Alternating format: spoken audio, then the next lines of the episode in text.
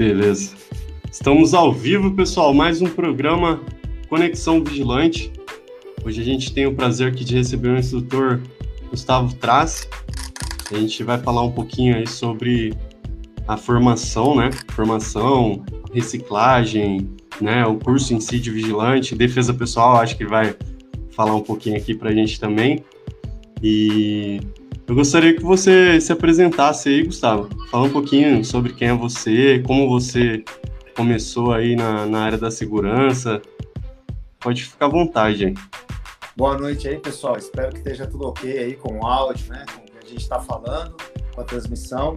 Parabéns aí pro pessoal da Conexão Vigilante, né? Pelo excelente trabalho que vem fazendo, divulgando, principalmente a segurança privada no cenário nacional.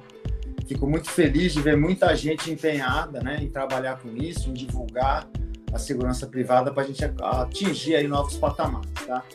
Bom, eu estou na área da segurança privada, cara, mais ou menos uns 15 anos, né? Depois que eu fiz a faculdade de gestão de segurança na Anguera, e desde lá eu me especializei no curso de formação, né? E venho atuando aí, não só no, no curso de formação de vigilantes, mas também na área da segurança privada, como gestão, supervisão, né, instrução, tá? É, me especializei na cadeira de defesa pessoal por causa da questão do jiu-jitsu, né, que eu sou formado em faixa preta, estou aí entrando no 15º ano de faixa preta, estou à frente da minha equipe, da Team Six, Brasília Jiu-Jitsu, tá? Tenho vários graduados aí que estão espalhados por Campinas, é, ensinando jiu-jitsu, tá? É, ensino também jiu-jitsu, defesa pessoal, unidades da Polícia Militar, né? Já, já passei aí por alguns setores divulgando a defesa pessoal. Hoje aí o meu foco principal é a, é a formação do vigilante, né? A graduação. A graduação, quando eu falo, é assim, né? Os cursos de extensão. Atualmente eu estou lá na Escola Paulista, né? Eu nunca trabalhei em outra escola, só lá, né? De coração, eu amo aquela escola. E estamos aí hoje para bater um papo com vocês a respeito disso aí, né? De como está o cenário nacional da segurança privada em relação à formação e qualquer outro assunto aí que surgir para a gente trocar um papo. Ô, Trace, faz quantos anos que você, que você dá aula na Paulista lá? Cara, acho que faz bem uns 14 ou 15 anos que eu tô lá, cara. Desde que eu me Caramba, formei. eu achava que era menos tempo, cara. É bastante tempo, então. É, bastante tempo, cara. Bastante tempo. Me formei em 2007, já fui para lá, né? Na época, o gerente lá de Silvanei me recebeu muito bem. E tô lá desde então, cara. Nunca mais saí. O pessoal tá chegando aqui. O Marlon já chegou. Pessoal, vou pedir para vocês compartilharem a live, tá? Compartilha ela, compartilha ela aí nos seus grupos de WhatsApp, nos seus grupos do Facebook, tá? É, eu mandei aqui pro, pro Gustavo, a tela dele vai sumir um pouquinho, ele vai compartilhar lá no Facebook dele, tá, pessoal? Eu mandei aqui no, o link para ele poder estar tá compartilhando também. Só pessoal, um é, a gente. Isso, isso. Pessoal, a gente faz esse programa aqui, né, com o intuito de unir mais o pessoal da segurança privada, né? A gente tem mania de falar que o vigilante é tudo desunido, né? Então, pô, vamos, vamos fazer um pouquinho aí, cada um fizer um pouquinho, né? Compartilhar nos grupos, né? Mandar para um amigo que é vigilante. Vamos fazendo esse trabalho de formiguinha aí para levar informação, né, pessoal? É, é, difícil, a gente deixa o tempo de estar com a família para estar tá fazendo aqui a live, né, e conversando com vocês, né? Acredito que tem gente que fica aqui na expectativa, né, esperando, como o Marlon aí, o Bruno. Queria mandar um grande abraço aí, tá, pro pessoal que sempre está acompanhando a gente. Eu vou fazer o seguinte, pessoal. Eu não estava programado, mas eu vou estar tá sorteando aqui um livro para quem mais compartilhar nos grupos do Facebook, tá? É o livro do Éder. Segurança privada do Brasil tem que estar tá no sangue. Tá bom? Então, quem mais compartilhar vai ganhar esse livro do Éder aí. Aí, quem já tem o livro, presentei alguém, né? Algum amigo vigilante. E preparem perguntas aí, tá? Como o Trace já disse, ele é instrutor. Faz 14 anos aí na Escola Paulista, que é daqui de Campinas. Então vamos, vamos difundir a informação, pessoal, e vamos, vamos fazer esse trabalho aí de formiguinha, tá? Se tiver pergunta, manda aqui que a gente coloca aqui na tela, vai aparecer aqui como tá aparecendo do Marlon, tá bom? E aí a gente vai trocando essa ideia aí, batendo esse papo gostoso. É, Trace, eu, e como começou a sua história no jiu-jitsu? Foi antes de entrar na, na, na, na segurança ou você já praticava antes? Cara, foi bem antes de entrar na segurança. O jiu-jitsu aí é mais que uma paixão, é um vício, né? E eu tô no jiu-jitsu desde 1996, cara. Começou aí como um hobby, né? Eu procurei o jiu-jitsu para fugir um pouquinho da tensão do dia a dia, né? Na época eu trabalhava até como motociclista, como motoboy, né? Eu trabalhava como motoboy e para não ficar parado né, em casa, para não ficar o tempo ocioso à noite, aí eu decidi procurar uma academia e treinar um jiu-jitsu. O jiu-jitsu veio assim, né, porque eu estava procurando um esporte para fazer, sempre fui muito ligado em esportes, né, e, e, acabei, durante assistindo a Malhação, no final de tarde, aí, quando eu chegava do trabalho, naquela época os episódios eram muito focados no jiu-jitsu, e eu acabei vendo esse esporte e acabei indo procurar por Campinas. Aí foi aí que eu comecei a desbravar essa área do jiu-jitsu aí, nunca mais parei. Nunca mais parei, virou um vício, particularmente virou um vício. Bacana, cara, muito bom. E a gente, a gente vê, quando, quando a gente fala aqui, né, de espe especialização, de fazer cursos e tal, o pessoal tem um pouco de desdém, sabe? É, não, não quer muito, assim, se profissionalizar e buscar mais conhecimento. Eu creio, assim, que, que a defesa pessoal é uma área que que a gente tinha que, os vigilantes, né, principalmente quem atua em, em lugar com, com bastante gente, que costuma dar problema, né, que a gente tinha assim que fazer, né, cara, porque a gente vê tantos problemas aí acontecendo e muito por falta de preparo, né?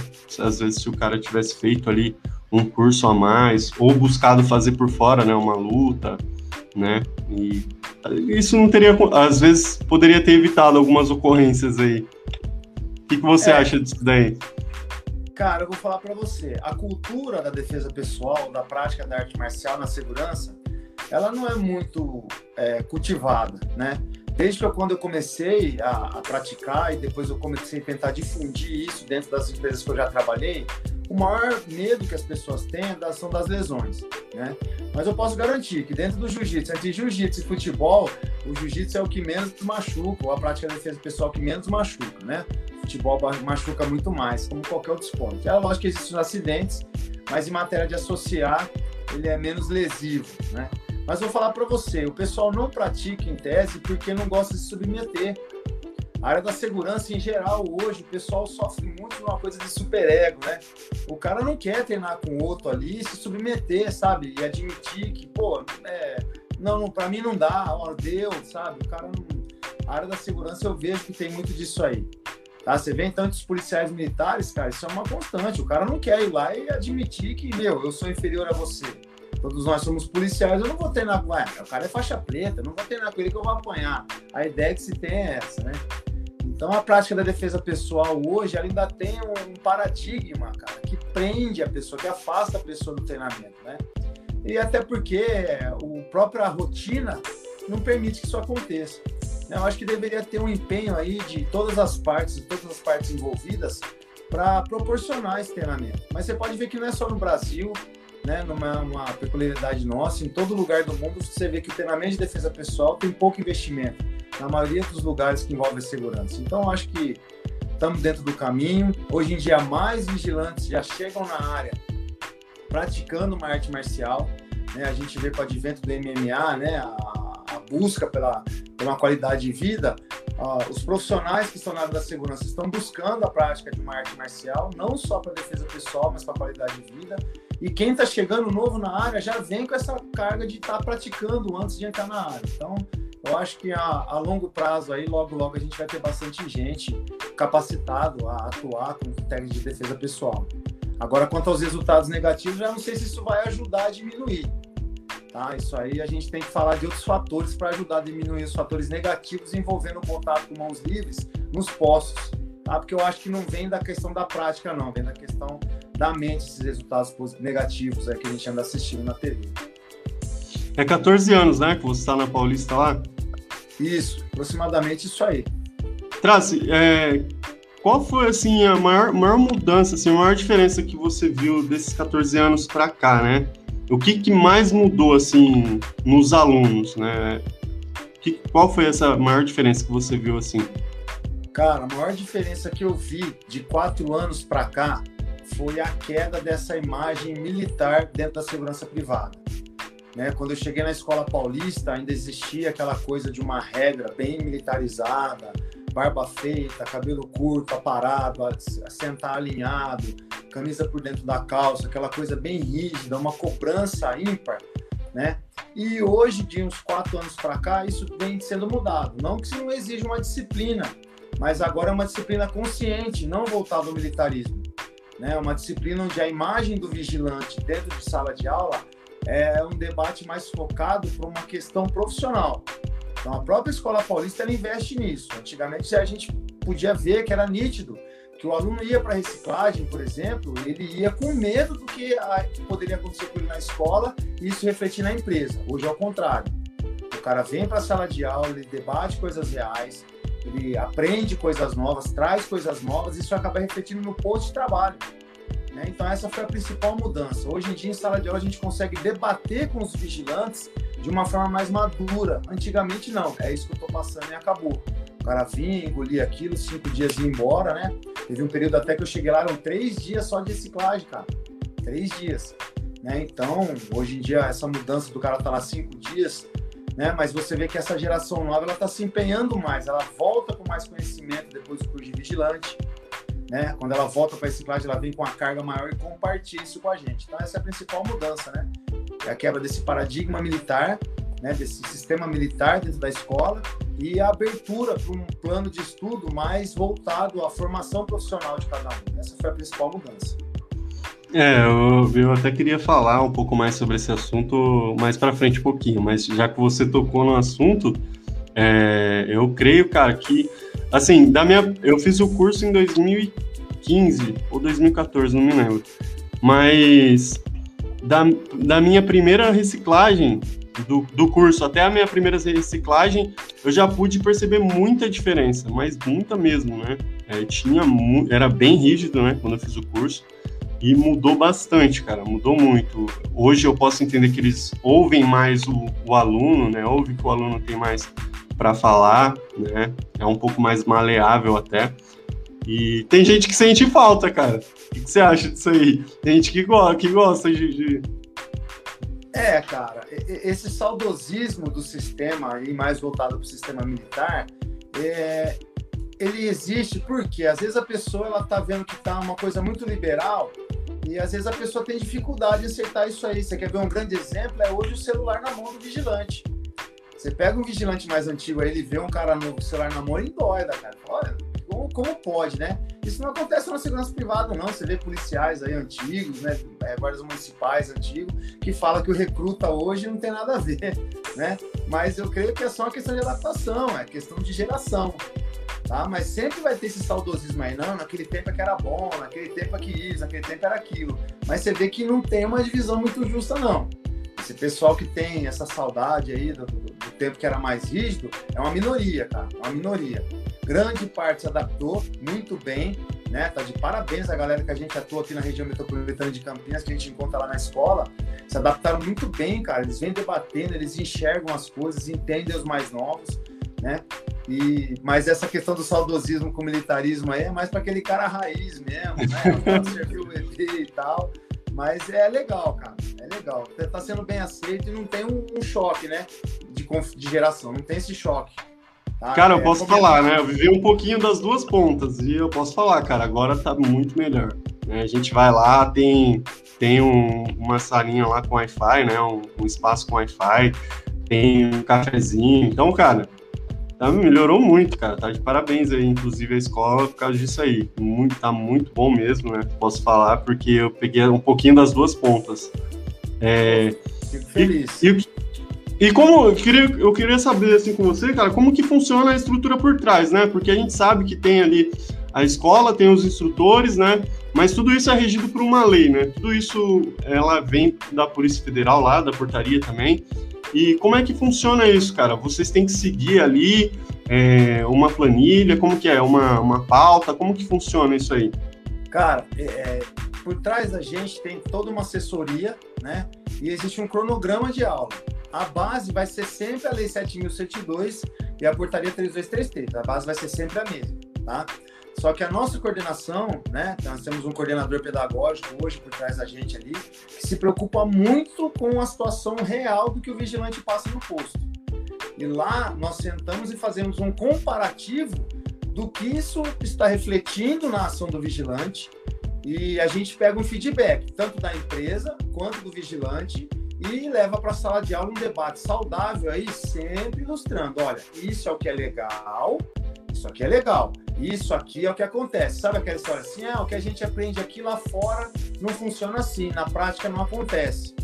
A gente ouve bastante isso aí. Então a nossa coordenação se preocupa muito com isso, tá? Tanto que hoje, durante as aulas, né, tem muita coisa nova inserida que antigamente não tinha, era matéria e acabou. Né? Então, algumas coisas que vêm do processo psicológico, né? algumas coisas que vêm das adaptações de armamento e tiro, né? que obviamente algumas delas não se enquadram dentro da 7102. Né? Por exemplo, muito vigilante hoje comprando armamento. Tá? A escola investe muito nesse quesito. Por exemplo, hoje a gente tem lá o instrutor Carvalho, cara, que ele, ele, ele, cara, ele vive essa questão de armamento. Então você vê que quando ele vai para a sala de aula, ele me pergunta, pô, mas como que eu faço para comprar uma arma? Ele termina o conteúdo da aula, que está focado na 7102, e depois ele para, dá uma pausa e fala sobre como que é ter uma arma hoje em dia, né? Porque é uma situação real. Então a nossa coordenação, todo o nosso corpo pedagógico, a gerência, a direção da escola, eles ficam monitorando isso para que a gente consiga cada vez mais falar em sala de aula o que é a realidade para nós lá fora, sem perder o foco dentro da lei e das regras aí que o Departamento de Polícia Federal prevê para nós, né? Porque isso aí não tem como fugir. Isso aí é e tem uma fiscalização assim para saber o que está sendo passado ou é mais por parte da diretoria mesmo da escola? Como é que funciona não, isso? tem, tem a fiscalização do Departamento de Polícia Federal, inclusive a semana passada nós tivemos lá a fiscalização no nosso prédio né? Mesmo nesse período de pandemia, de pandemia, eles fizeram as fiscalizações aí devidas em relação a protocolos e ao conteúdo passado. Né? Então, cada turma, cada aluno, quando a turma é fechada, as provas são arquivadas, é lançado num sistema, esse sistema está disponível para o Departamento de Polícia Federal e há sim uma fiscalização do conteúdo passado, além da, da formação do instrutor a capacitação do instrutor. Cada aula que tem o instrutor que assina, ele é credenciado na DPF e tem as matérias que ele pode ministrar a aula. Então, a capacitação do instrutor também é um nível de, de fiscalizar o que está sendo passado ali. Ah, entendi. Pessoal, se tiver perguntas, pode mandar aí, tá? Ó, tem bastante gente mandando abraço aqui para você aqui, ó. Cadê? Pô, o Emerson aqui, tá Rodrigo. o Emerson Rodrigo falou aqui, ó, traz ótimo instrutor. Ô, Emerson, obrigado, e... cara. Grande abraço. A Lucinéia Dias aqui também. Aí sim, Gustavo Trace. Grande abraço, pessoal, O pessoal tá chegando. Pessoal, que tiver pergunta, manda aí. Lembrando aqui que a gente vai sortear um livro, tá? Para quem compartilhar mais nos grupos de segurança do Facebook, tá? Então é o livro do Éder aí, Segurança Privada do Brasil, tem que estar tá no sangue. Daqui a pouco eu pego o livro aqui para mostrar pro pessoal. o, o Trace, é, Cara, como é que funciona assim? É, eu tenho bastante pergunta, cara. Na instrução a gente fica, né? A gente fica bem curioso aí para saber como é que funciona, né? E tem muitos alunos assim que, tem, que chegam em você e falam assim, pô, cara, queria ser instrutor, como é que eu faço para fazer? Olha, cara, você sabe que não tem muito. Já, já recebi muito essa pergunta aí, o pessoal, como é que faz para dar aula aqui? O que eu tenho que fazer e tal, né? Eu falo, olha, galera, primeiro você tem que se empenhar na área, tem que se dedicar a saber o que é realmente a área da segurança privada, estudar, estar tá um pouquinho por dentro disso aí, né? Correr atrás do seu credenciamento no Departamento de Polícia Federal, isso hoje é o próprio setor que faz, tá? Só que, por exemplo, na Escola Paulista, a Escola Paulista, é, quando eu cheguei lá, né, eu cheguei já numa nova geração em que ela exige que o cara tenha uma formação em nível superior ou algum curso que venha a agregar, alguma especialização que venha a agregar na conjuntura atual de formação do vigilante. Né? Hoje nós temos lá, o pessoal, a maioria lá é formado em segurança privada, a maioria. É, temos uma geração ali que já, já se formou em coach, né? E está procurando agora outros rumos aí de especialização dentro do coach, é, psicologia, tá? direito, armamento de tiro, como eu citei o Carvalho ali, e muitos outros que vão se especializando em outras coisas aí para conseguir estar tá sempre dentro do cenário aí passando coisas mais específicas, tá? Mas não é difícil tornar instrutor, não, não é difícil entrar para a escola paulista ou qualquer outra escola, tá? Mas é o que eu falei, quando surge a dúvida é porque a pessoa assim, geralmente, pô, venho aqui na escola, vejo vocês, tive interesse. Tá? Mas eu acho que o que é mais saudável é você assim, ó, tem interesse? Como é que faz? Vou correr atrás, A gente passa as orientações tudo, mas eu vou falar, cara, isso me surpreende, não é muita gente que gosta de ser instrutor, não. Tá? É mesmo, cara? É, ah, achava que tinha bastante pergunta, né? Eu acho que o pessoal às vezes fica um pouco acanhado, né, de perguntar. É, mas, ser, mas nas minhas aulas eu sempre fui um cara mente aberta, sempre eu estou ensinando lá sobre vigilância, na sua segurança privada, né? Ou as áreas que a gente pode atuar, eu coloco lá, você pode ser vigilante patrimonial, atuar em todas as especializações, inclusive ser instrutor, né? Com, com a formação que você tem aí, tá? Aí depende da instituição que você vai procurar aí um emprego para trabalhar, né? É o que eu falei, a escola paulista hoje, ela exige aí que o cara tenha uma formação em nível superior, tá? Não sei outras escolas aí. O pessoal tá comentando aqui, ó, Aninha, Gustavo, Trop, Gustavo Trace, top, ótimo instrutor. Ô, Aninha, valeu, muito obrigado, um abraço. A Nalva aqui também, falando que é sua fã. Ô, Nalva, muito obrigado.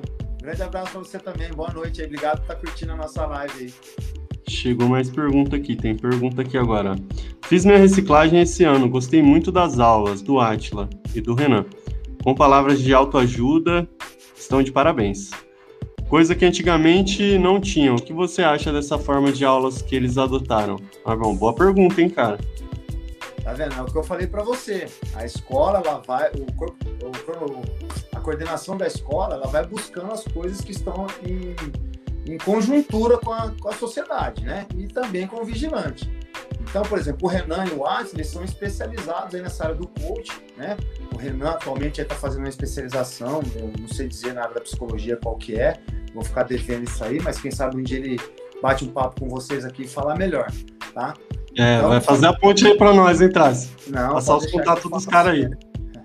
Então, você tá vendo? É, é, uma nova dissidência que chega e o pessoal tá adorando, cara. Então é isso aí que a nossa coordenação faz. Ó, hoje em dia, quem tem isso aqui? Né? Ah, às vezes tem instrutor lá que já está estudando novas coisas, né? Para estar tá trazendo conteúdo novo, às vezes pro ano que vem. Por exemplo, o Marcão, o Marcos, né? O Marcos está lá com a gente, ele está indo fazer curso de armas não letais, está acompanhando aí, foi fazer curso na Condor recentemente, a escola enviou ele para lá, para estar tá atualizando e mantendo atual esse conceito, porque o conceito de não letais vem com força aí, cara, né? Apesar do momento de pandemia, quando tudo voltar ao novo normal, eu creio que os eventos vão ser uma, uma máxima. Você pode ter certeza, o pessoal vai querer sair de casa, vai querer sair para a rua. O pessoal vai querer aglomerar, vão... né? É, então, os eventos vão bombar. Então, as empresas aí vão estar tá se preparando para isso. E o cenário do grandes, é, de não letais vai estar tá forte. Então, a escola já está preparando o instrutor, já está preparando o conteúdo para continuar firme no mercado de uma forma consciente. Mas isso aí tem a ver com a pergunta da nossa amiga aí. Ela falou assim: olha, esse conteúdo é muito bom, e os professores estão preparados para esse, esse conteúdo e dá resultado, tá vendo? Isso aí mostra que dá resultado. Uh, Trace, chegou mais pergunta aqui, cara. O pessoal tá empolgado. É o Emerson. O Emerson perguntou assim: reciclagem em extensão, por que não cobre a patrimonial, sendo que há, que há algo mais na qualificação? As, as empresas deveriam aceitar que, que você acha disso aí? Quando a gente faz ali a reciclagem do, da extensão, né? Parece que tem essa brecha na lei, né? Que já recicla o patrimonial. Ou é vice-versa? Me corrija aí se eu estiver errado. é assim, eu tenho patrimonial para vencer e faço uma extensão. Fiz a extensão, ela cobre a reciclagem patrimonial. O que, que acontece, pessoal? Ah, as empresas contratantes hoje, né, não terceirizadas, elas estão exercendo o papel dela de fiscalizadoras também. Então, de acordo com a 7102, a relação que se estabelece é da terceirizada com a contratante. E ambas têm a obrigação de fiscalizar o vigilante. Então, a contratante, como ela não é uma empresa especializada em segurança, ela se dá o luxo de ter um arquivo pessoal dela do vigilante que está trabalhando lá. Então, o que acontece? Mesmo você indo para a escola e fazendo uma extensão, quando você voltar para o posto, o que, que a contratante vai querer ter no arquivo dela? a reciclagem da função que você está exercendo. Tá? Então a gente está tendo esse problema sim, mas é um direito da empresa contratante de ter o arquivo dela, o registro que ela está investindo em você, que ela está pagando você. Então é por isso que algumas empresas não aceitam que você vá lá e faça uma extensão e volte o certificado da extensão. Ela quer que você tenha lá no arquivo dela a atualização do seu curso de vigilante patrimonial, tá? Mas por lei cobre sim fiz uma extensão, a extensão cobre o patrimonial. Tá? Mas o que está acontecendo hoje em dia, na maioria das vezes que nós estamos vendo, é isso. A empresa quer que você tenha documentação e registro ali para fiscalizar da função que você está exercendo, beleza? Então, é, por lei pode cobrir sim. Então vai de empresa para empresa. Você vê que tem empresa que aceita.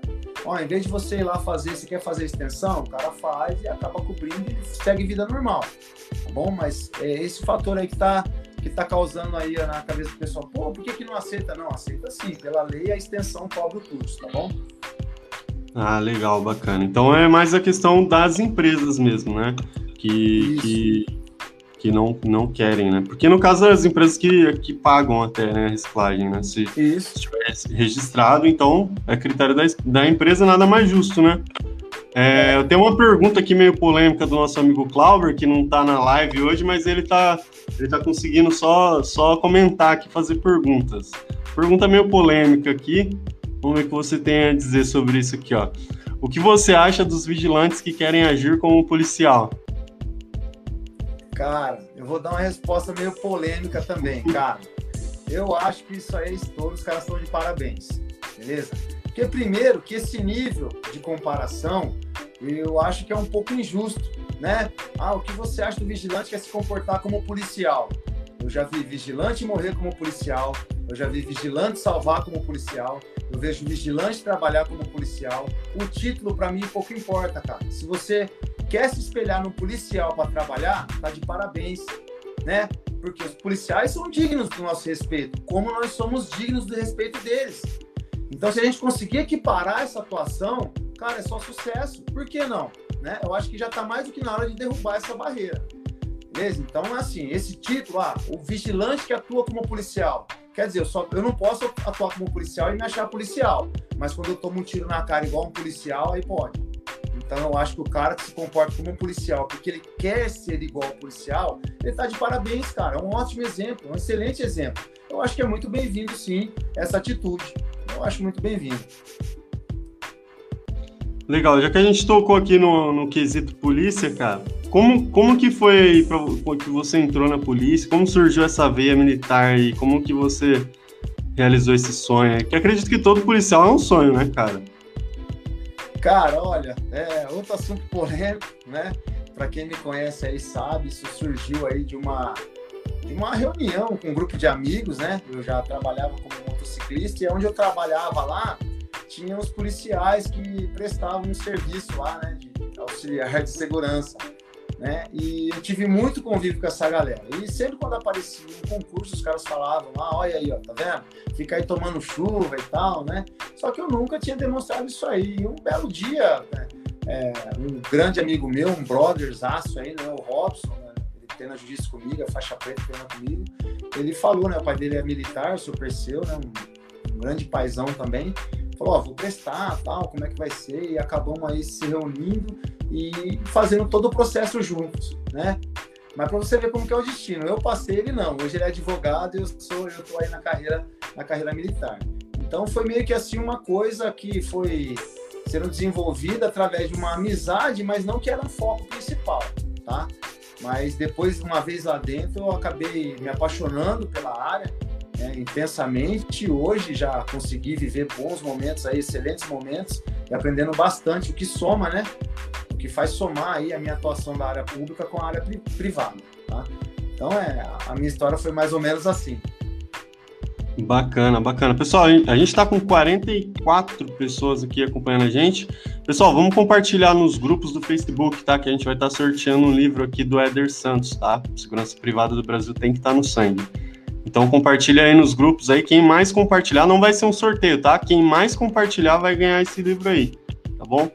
É, quem tiver pergunta, mandem perguntas aqui. Mandem perguntas pro, pro, pro instrutor que ele vai, vai responder. Deixa eu ver se passou alguma pergunta aqui.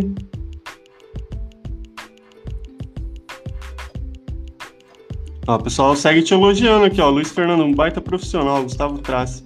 Ô, Luiz Trace, Fernando, abraço, hein? Tem que aparecer lá me... na escola tomar um café com a gente. É, com certeza.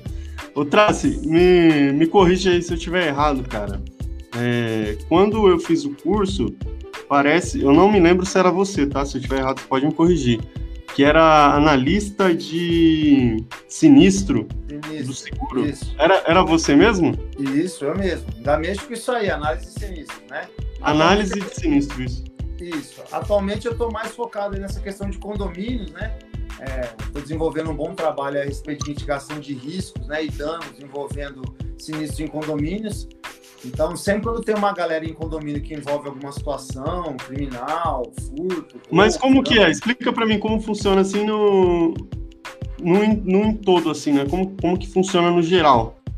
Cara, eu vou falar para você como é que acontece. É assim, de tanta gente estar tá vinculado às ocorrências que acontecem no dia a dia, a gente acaba encostando no vigilante, dando algumas dicas, né, é, a respeito de como evitar algumas coisas, o que, que ele deve fazer, como ele deve se comportar. com o passar dos anos, acabou que muitos postos que tinham ocorrência, os caras me chamavam no telefone, no WhatsApp, né? No começo da minha carreira, meu Nextel não parava de tocar, cara. Chegava à noite, pô, Traço, dá uma força, os caras pulou aqui na empresa e tal, isso, isso e aquilo. O que, que eu faço? E a gente acabava dando uma atenção, né? Pra, pra galera, e aí o cara ligava pro chefe dele e falou, pô, o Traço falou pra fazer isso, fazer aquilo. E acabou que chegava no outro dia, o chefe do cara me ligava. Ô, Traço, você falou isso aí, nós fizemos lá, deu certo. Cara, e agora? Tem como você passar aqui? Aí passava lá, batia um papo com o cara, é, a gente dava dica de como apresentar ocorrência, o que, que ia para o papel, o que, que não ia. E acabou que hoje, cara, muitos desses contatos acabaram me chamando para atuar quando tem um sinistro no posto. Então, acabou que um amigo meu, que é empresário da área, fez faculdade com a gente, ele montou uma empresa de analista de sinistro. Ele falou: quer trabalhar com a gente? Eu falei: cara, meu horário é restrito. Se for online, se for uma coisa que der para fazer um atendimento aí mais é, distante, eu faço. E acabou que deu certo. Então continua da mesma forma. Tem o sinistro lá, tem alguma coisa rolando, tem um vigilante que está com problema, o cara, a gente bate um papo antes, faz toda uma busca e tal. Né? Me especializei nessa questão de inteligência, né? na, na área da segurança. E hoje o que eu mais faço aí é, é investigação social, como seria uma investigação social. Tá? Esse é o forte que a maioria pede para mim. Não é o meu foco, não é o meu foco. Mas, por exemplo, para colocar um cara para trabalhar no condomínio, tá analisando como está o comportamento dentro do condomínio a respeito de obras, quem entra, quem não entra, isso aí ajuda bastante, cara, a minimizar os riscos. Então, os caras me chamam que é para essa questão. Olha, condomínio perto de mim aqui já teve cinco furtos. Né? O que, que eu faço? Eu faço uma pesquisa, faço um trabalho, uma análise de risco para ver o que, a gente pode fazer para que isso não chegue no outro condomínio, por exemplo. Tá vendo? Ó, onde que isso está correndo, como é que está fazendo. Então, é, é, é, isso que eu estou fazendo hoje como analista de sinistro, cara. Nessa empresa com meu camarada aí. Tá? E já fazem, acho que uns oito anos que nós estamos fazendo isso aí já. Bacana, cara. Eu tinha essa dúvida, mas não me lembrava quem que era, se era você ou se era algum outro instrutor. É, e qual foi a ocorrência assim, mais sinistra que você já pegou já? Cara, a ocorrência que eu, que eu já analisei, né, e eu participei enfaticamente, foi uma série de, de, de crimes praticados um condomínio de alto, de alto padrão aqui na região de Campinas, né, e que os bandidos já estavam fazendo muita prática ali há muito tempo, utilizando a, a, o encanamento, as veias fluviais aí, né, o esgoto. Cara, e é um condomínio de alto padrão em Campinas. Então, cara, isso foi muito legal porque isso gerou até uma operação por parte da Polícia Militar, do, do, do, Ministério Público, né? Uma quadrilha muito grande, tinha bastante gente envolvida, funcionários que trabalhavam nas casas e tal. E quando a gente entrou lá para avaliar isso aí, cara, a coisa era gigantesca. Esse foi o mais legal que eu participei, mais intenso, tá? Mas vou falar para você, em matéria de sinistro, cara, quando eu falo assim pra galera, a galera acha assim, pô, furto, roubo e tal. Hoje, o que eu mais atuo e que mais dou assessoria para o pessoal das empresas terceirizadas é a questão pessoal do vigilante, cara. Relacionamento interpessoal, pensão alimentícia, tá? É, violência doméstica. Pô, o pessoal na época de pandemia pirou o cabeção, cara. Foi para dentro de casa, o cara perde a cabeça e bate na esposa, sabe? A esposa queima o cara com ferro quente. E o cara acha que isso aí não reflete lá no posto. Reflete, cara. Inclusive, reflete. inclusive, a live que eu ia fazer com o Atila, né? Que a gente estava programando aí para fazer. É, e a gente ia falar um pouco disso, né? Como ele é psicólogo, é, inteligência emocional, né, cara? Que a gente vê aí muito vigilante aí acaba se suicidando nos postos, né? Muito, muita depressão, ansiedade, né, cara? E hoje em dia a gente vê que isso aí é o mal mesmo do século, né? Atinge muita gente cara, mesmo, não é só os vigilantes, né? Um excelente tema, cara. Um excelente tema. Vou pegar no pé do aço para entrar em contato com você, agilizar isso aí. Tá? Mas o que eu falei para você, o pessoal acha que sinistro hoje é furto, roubo, dano, negativo, cara, negativo.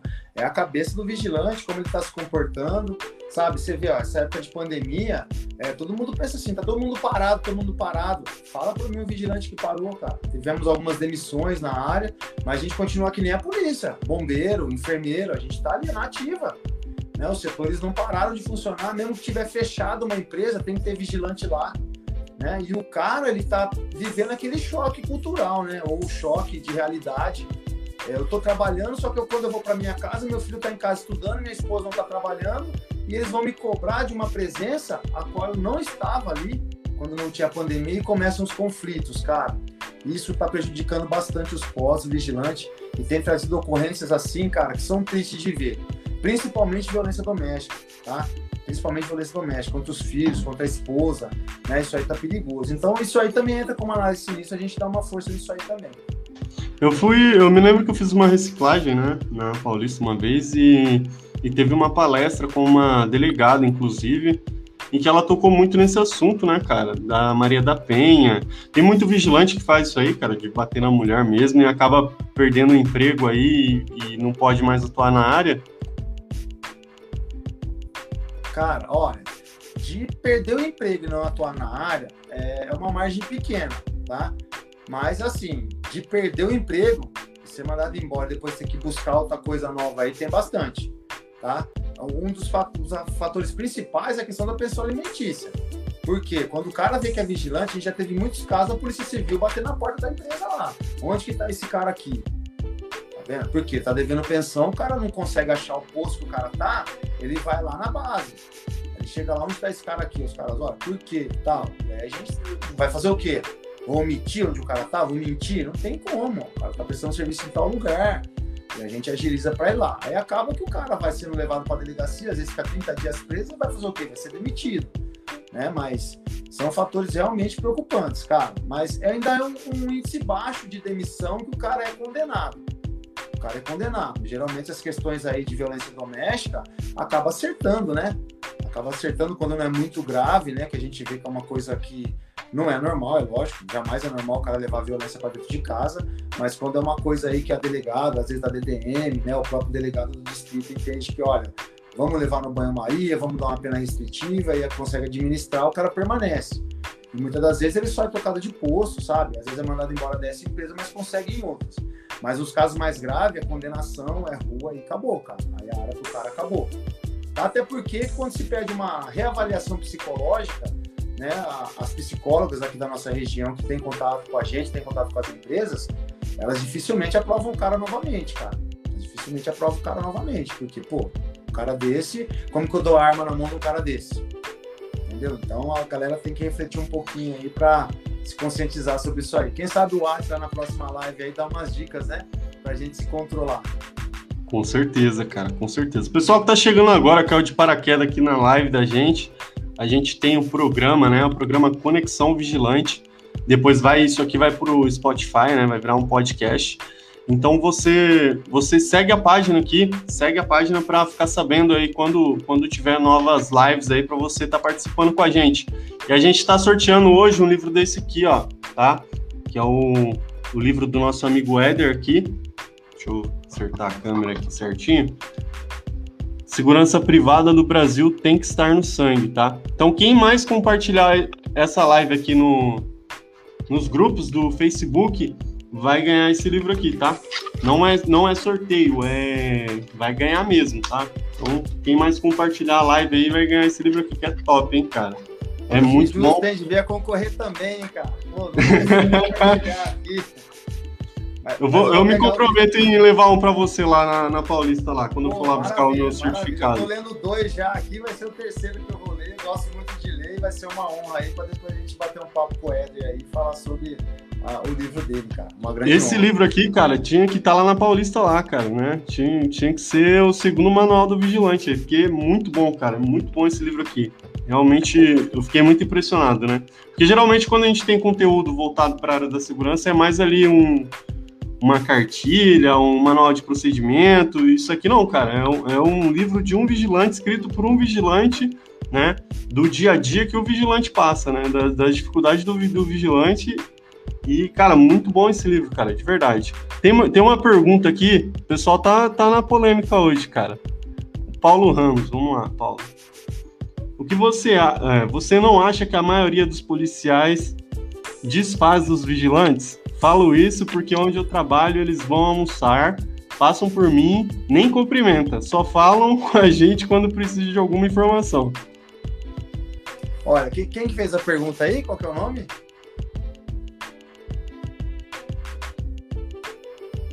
Paulo Ramos, é isso? Isso, isso mesmo, Paulo Ramos. Ô Paulo, olha, cara, eu vou falar para você, como tem na nossa área da segurança privada, também tem entre os policiais, tá? Mas eu vou falar para você, é uma minoria, é uma minoria. Os atritos que acontecem nos postos, às vezes a gente não sabe o que tem por trás, entendeu? Às vezes o cara ele quer ser discreto por estar tá indo ali comer, e eu até já ouvi isso de alguns outros policiais, que existe um paradigma aí, né, cara? Eu sei que não tem nada a ver. Hoje, nós estamos no século XXI, não tem mais muros a serem derrubados, barreiras a serem conquistadas, o cara te cumprimentar a questão de educação. Tá? Mas muitos ali se sentem até envergonhados, cara, por estar tá indo ali na empresa comer, então ele procura o mínimo possível ter contato. Isso eu já ouvi de muitos policiais, cara. Fala assim, pô, cara, é, não é fácil ali da, e a vida também do policial militar. O pessoal acha assim por ser policial militar, come de graça em todo lugar, não é assim que funciona. Né? Você imagina aí trabalhar 12 por 36 no dia a dia de uma viatura na rua e você que tem que tomar café na rua, almoçar na rua e jantar na rua às vezes. Né? Se você colocar cada refeição aí a 14 reais, já pensou para quanto que esse policial tem que gastar? Então, às vezes, ele tem na mente dele ali que é uma vergonha ele ir lá comer. Então, às vezes, esse pouco contato, ele é bem restringido que o cara quer lá comer e ir embora, entendeu? Tá? Mas isso eu não tiro a sua razão do tratamento com desdém para com o vigilante. Isso ainda existe bastante, tá? Alguns policiais têm que amadurecer muito isso. Não é uma maioria, não é uma maioria, tá? Eu vinha enfrentando alguns comentários aí há dois anos, mais ou menos atrás, e, e com autorização do Major André, subcomandante do primeiro BAEP, antes da, da pandemia parar é, o nosso contato direto, eu conseguia, nos cursos de extensão e também de reciclagem da, da do especializado, transporte de valores, VSP, escolta armada, levar o pessoal lá no bairro para uma visita rápida e um bate-papo com os policiais. Esse paradigma foi muito quebrado durante esses encontros, porque, por exemplo, o pessoal do carro forte achava que o pessoal da polícia não ia onde estava roubando carro forte. Cara, não é uma realidade. Eles admiram muito o trabalho do pessoal do transporte de valores, só que o criminoso, ele programa o que está fazendo. Imagina uma equipe de Baete sair aqui de Campinas para intervir num roubo a carro forte no meio da rodovia lá da, da, que leva para Minas Gerais. É quase uma hora de deslocamento. Não dá tempo, mas os caras se preparam para ir. Mas existe essa situação sim, cara. Existe e dos dois lados. E dos dois lados. O tratamento, eles têm que melhorar dos dois lados. Para essa pequena fração. Porque do que eu acompanho, do que eu vivo, das pessoas que eu tenho relacionamento, todos eles respeitam o vigilante. Todos eles, tá? Existem alguns atritos impostos envolvendo. É, eu acho que não é vergonha nenhuma falar, eu acho que eu não estou delatando ninguém. No relacionamento, vigilante e bico polícia. Existe assim, às vezes, alguns atritos. Peraí, peraí, que tem mais uma pergunta em cima disso daí, cara. Tá? Peraí, que a gente vai apimentar mais o negócio ainda. Peraí. E ah, agora que você falou nesse, nesse assunto aí, teve um que comentou aqui também, quer ver? Vamos lá. O que você acha dos policiais fazendo bico ilegal e roubando o trabalho do vigilante? O pessoal tá pegando pesado com você aí, hein, cara. Olha, essa questão do bico, tá? O policial fazendo bico onde trabalha o vigilante. É, há algum tempo a gente entendia que o policial lá estava tirando a vaga de um vigilante, tá? Hoje em dia a gente não encara mais assim, tá? A gente não encara mais dessa forma. Por quê? A maioria dos policiais que eu conheço que estão atuando na segurança privada, eles estudaram a segurança privada e estão lá trabalhando junto, tá? Estão trabalhando junto.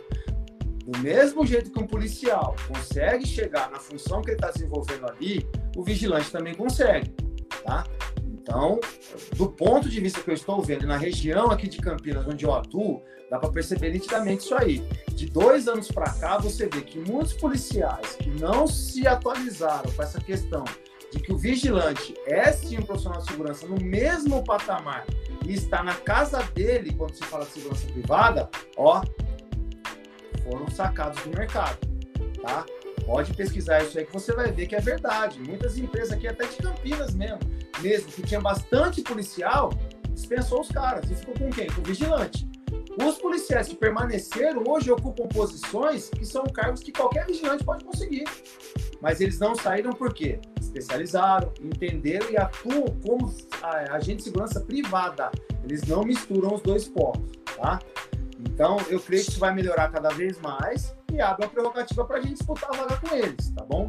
Mas o modo que eles disputam, no meu ver, é justo, tá? Porque eles também perdem vaga para o vigilante também, eles também perdem, tá? Mas existe ainda uma pequena margem de pessoas que contratam um policial só por causa da arma que ele carrega, tá? Mas isso aí a, segurança privada não tem como evitar. E quem está fazendo isso é o, o cara do posto, o contratante, e não a terceirizada. Beleza? Às vezes a terceirizada oferece o serviço, mas ela não participa disso. Ela indica o policial, mas quem que é o policial lá é a pessoa do posto, beleza? Perfeito, Trace. Pessoal, a gente vai sortear, vai sortear não, tô preso no sorteio, não é sorteio. Quem mais compartilhar vai ganhar esse livro aqui, ó, do Éder Santos, tá? Segurança privada do Brasil tem que estar tá no sangue.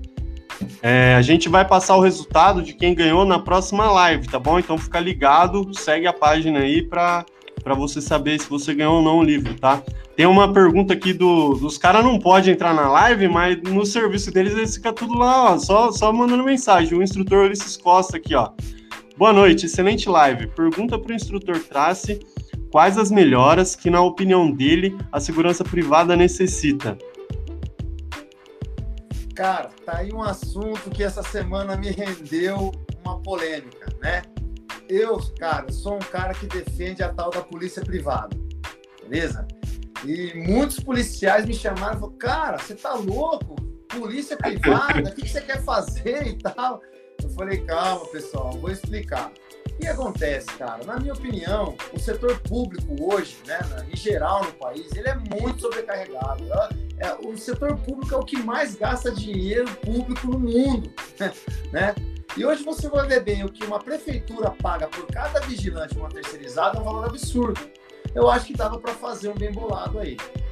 É, o que eu tenho como projeto, né, que eu visualizo como segurança, é, polícia privada, seria o quê? O vigilante vai lá e faz o curso dele, a Polícia Federal dá autonomia para a escola de formação de vigilante é, fiscalizar isso como se fosse uma faculdade.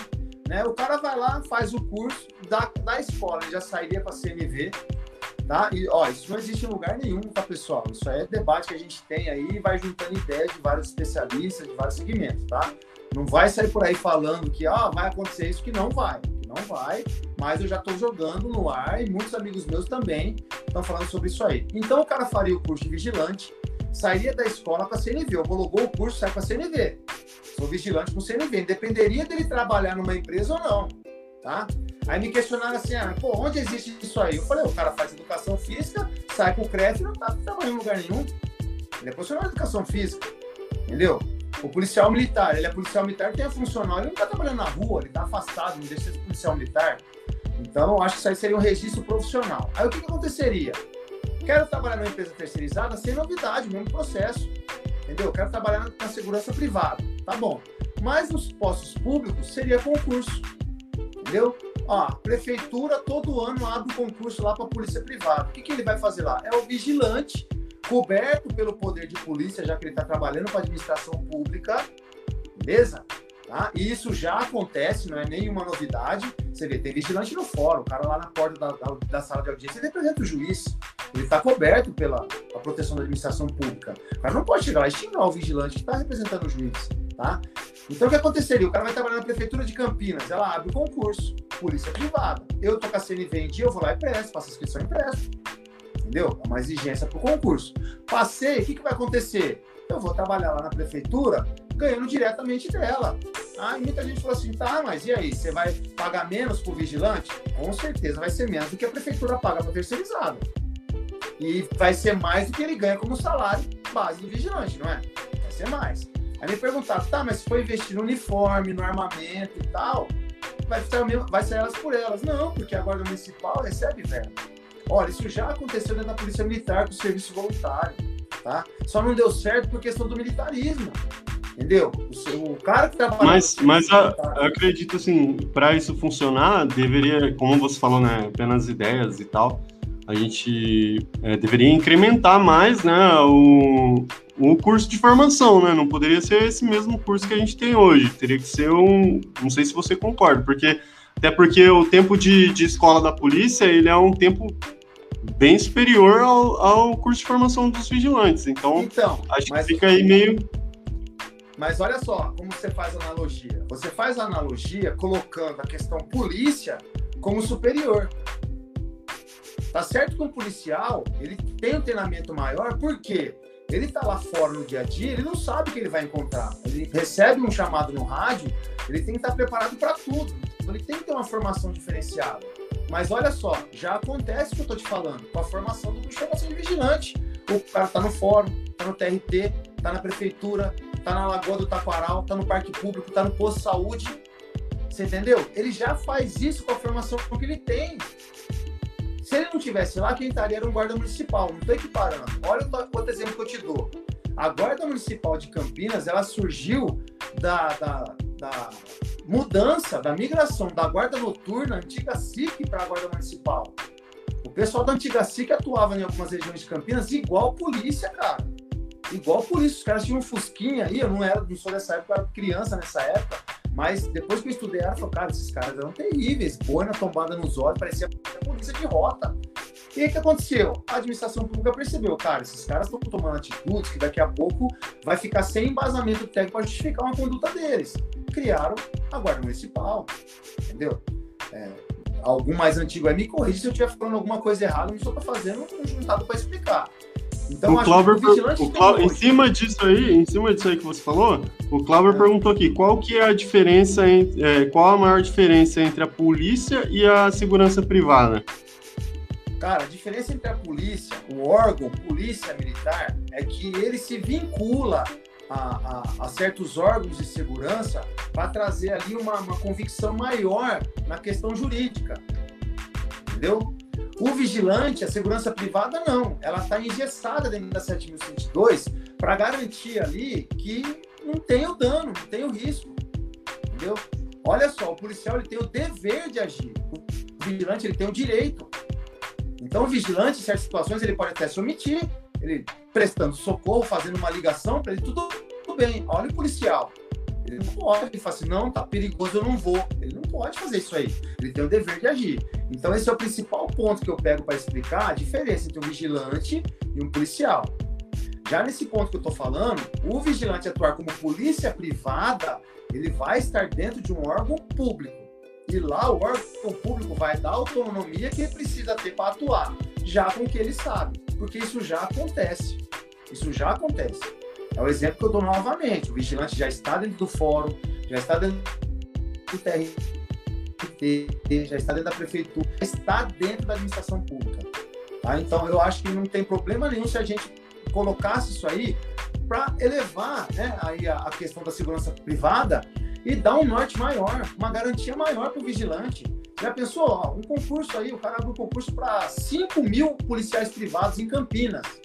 Daqui a pouco, um começa a aposentar, o outro se afasta, o outro pede baixa, isso vai passar a se renovar.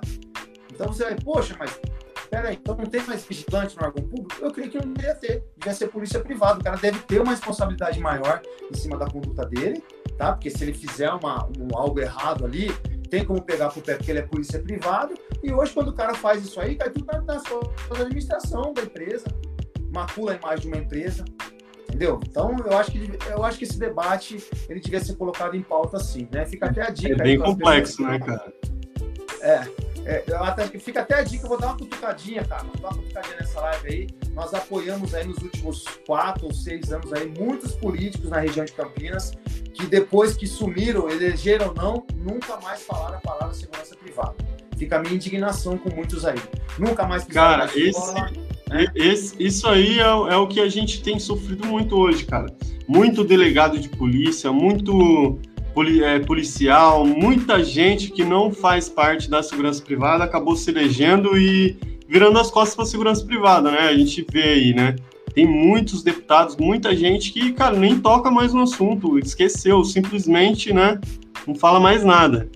Tem, tem, é, tem o Le... eu acompanho, é, eu não vou falar nome não, mas tem um que eu acompanho, cara, que é brothers, aço aí e tal, e ele fala comigo, ele fala assim, cara, eu tô a nível ali, ó, num nível que não chega no nível federal. Aí eu peguei e falei para assim, sua boca chega no nível federal você elogiar um vigilante, você tocar nisso quando subir lá em cima, você falar dos caras, você tocar no assunto, você cutucar, para nós já é uma grande coisa. Para o vigilante é uma grande coisa. Pelo menos fale. Não fica só na época de campanha, não. Sobe lá e fala da gente. Porque a gente vai ver que você se interessa. Mas o que dá a entender é que os caras nem se interessam, né? Ganhei ou não ganhei, para mim acabou, só na próxima eleição eu volto a falar com vocês. Isso tá chato já, né? Mas que fica de É, cara. Então, pegou muito, né, isso aí. É, o Leandro tá perguntando aqui, ó. Trace, me formei recentemente com vocês na Paulista. Busco vaga no transporte de valores. As empresas de hoje estão preferindo recém-formados como eu ou quem já, já, já possui experiência? Leandro, cara, vou te falar uma coisa. Estamos sem o norte. Por quê? Agora, em época de pandemia, meu amigo, não dá para dizer. E é óbvio que se houver alguma contratação, alguma necessidade nesse período, eles vão dar preferência para o experiente, tá bom? Porque nós não estamos vivendo um momento bom. A área da segurança está contratando, né, um nível mais baixo aí de intensidade, está contratando. Só que está acontecendo, é muita rotatividade. E o transporte de valores é um setor muito delicado, cara. Requer indicação, requer uma, uma investigação muito mais aprimorada para evitar ao máximo os danos. Então, na época de pandemia, Leandro, a gente tem que ficar assim, ó, atento, porque às vezes não é pessoal com o seu currículo, e essa é a necessidade que a empresa enfrenta agora. Tá? Então, seria muito é, é, é, errado da minha parte falar para você que ela prefere um ou outro. Tá? É só uma análise aqui de, de um sinistro, que é a pandemia. Então, olha, surgiu uma vaguinha, cara, eu vou filtrar um pouquinho mais, vou pegar o cara já experiente, porque eu não posso errar nesse momento. Então, um cara recém-formado, colocar ele numa equipe, não quer dizer que ele não vá, que ele vai errar, não, não dizer isso aí. Mas em matéria de você minimizar os riscos, o que, que eu vou fazer? vou pegar alguém que tem indicação, que já tem experiência na área. Mas só por causa do momento da pandemia, viu, Leandro? Vamos torcer para que isso acabe logo, que venha essa vacina, que o pessoal pare de brigar politicamente e que antes do final do ano tudo se engrene, que você vai ver que a contratação vai voltar a ser como era antes, independente de, de novo ou antigo. Uma coisa eu te digo, o transporte de valores, VSP é indicação, cara. Tem que conhecer gente na área, tem que estar participando. Que é o pessoal falar assim: ó, esse cara tá aqui, puxa ele para trabalhar com a gente, que ele tem boas referências. Isso é fato, beleza? Show de bola. Tem bastante gente participando aqui. O pessoal gostou do assunto da polícia privada, cara. Os bichos ficam doidos. Falando polícia privada, os bichos ficam doidos, cara. Vamos lá, tem uma. Eu... Vamos, vamos voltar no assunto aqui da polícia privada um pouquinho, depois a gente muda de assunto. Deixa eu ver aqui. No caso, aqui, ó, o Clauber falou aqui, ó. No caso, no caso de um BO, quem pagaria o pato? A empresa privada ou a prefeitura? Eu acho que eu acredito que no, que você estava falando em cima do, da polícia privada, né? Se, nas, nas áreas públicas aí. Então, vê, ó, ó, observa agora, ó, a gente trabalha com uma empresa terceirizada e está prestando serviço no Parque Taquaral, né? O que seria correto? O vigilante se deparar com ocorrência e acionar a guarda.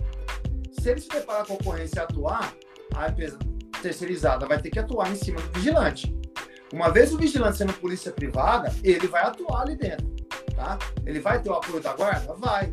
Mas o que a guarda vai fazer? Conduz o cara, vão pro DP. Vão pro DP. O condutor é o vigilante.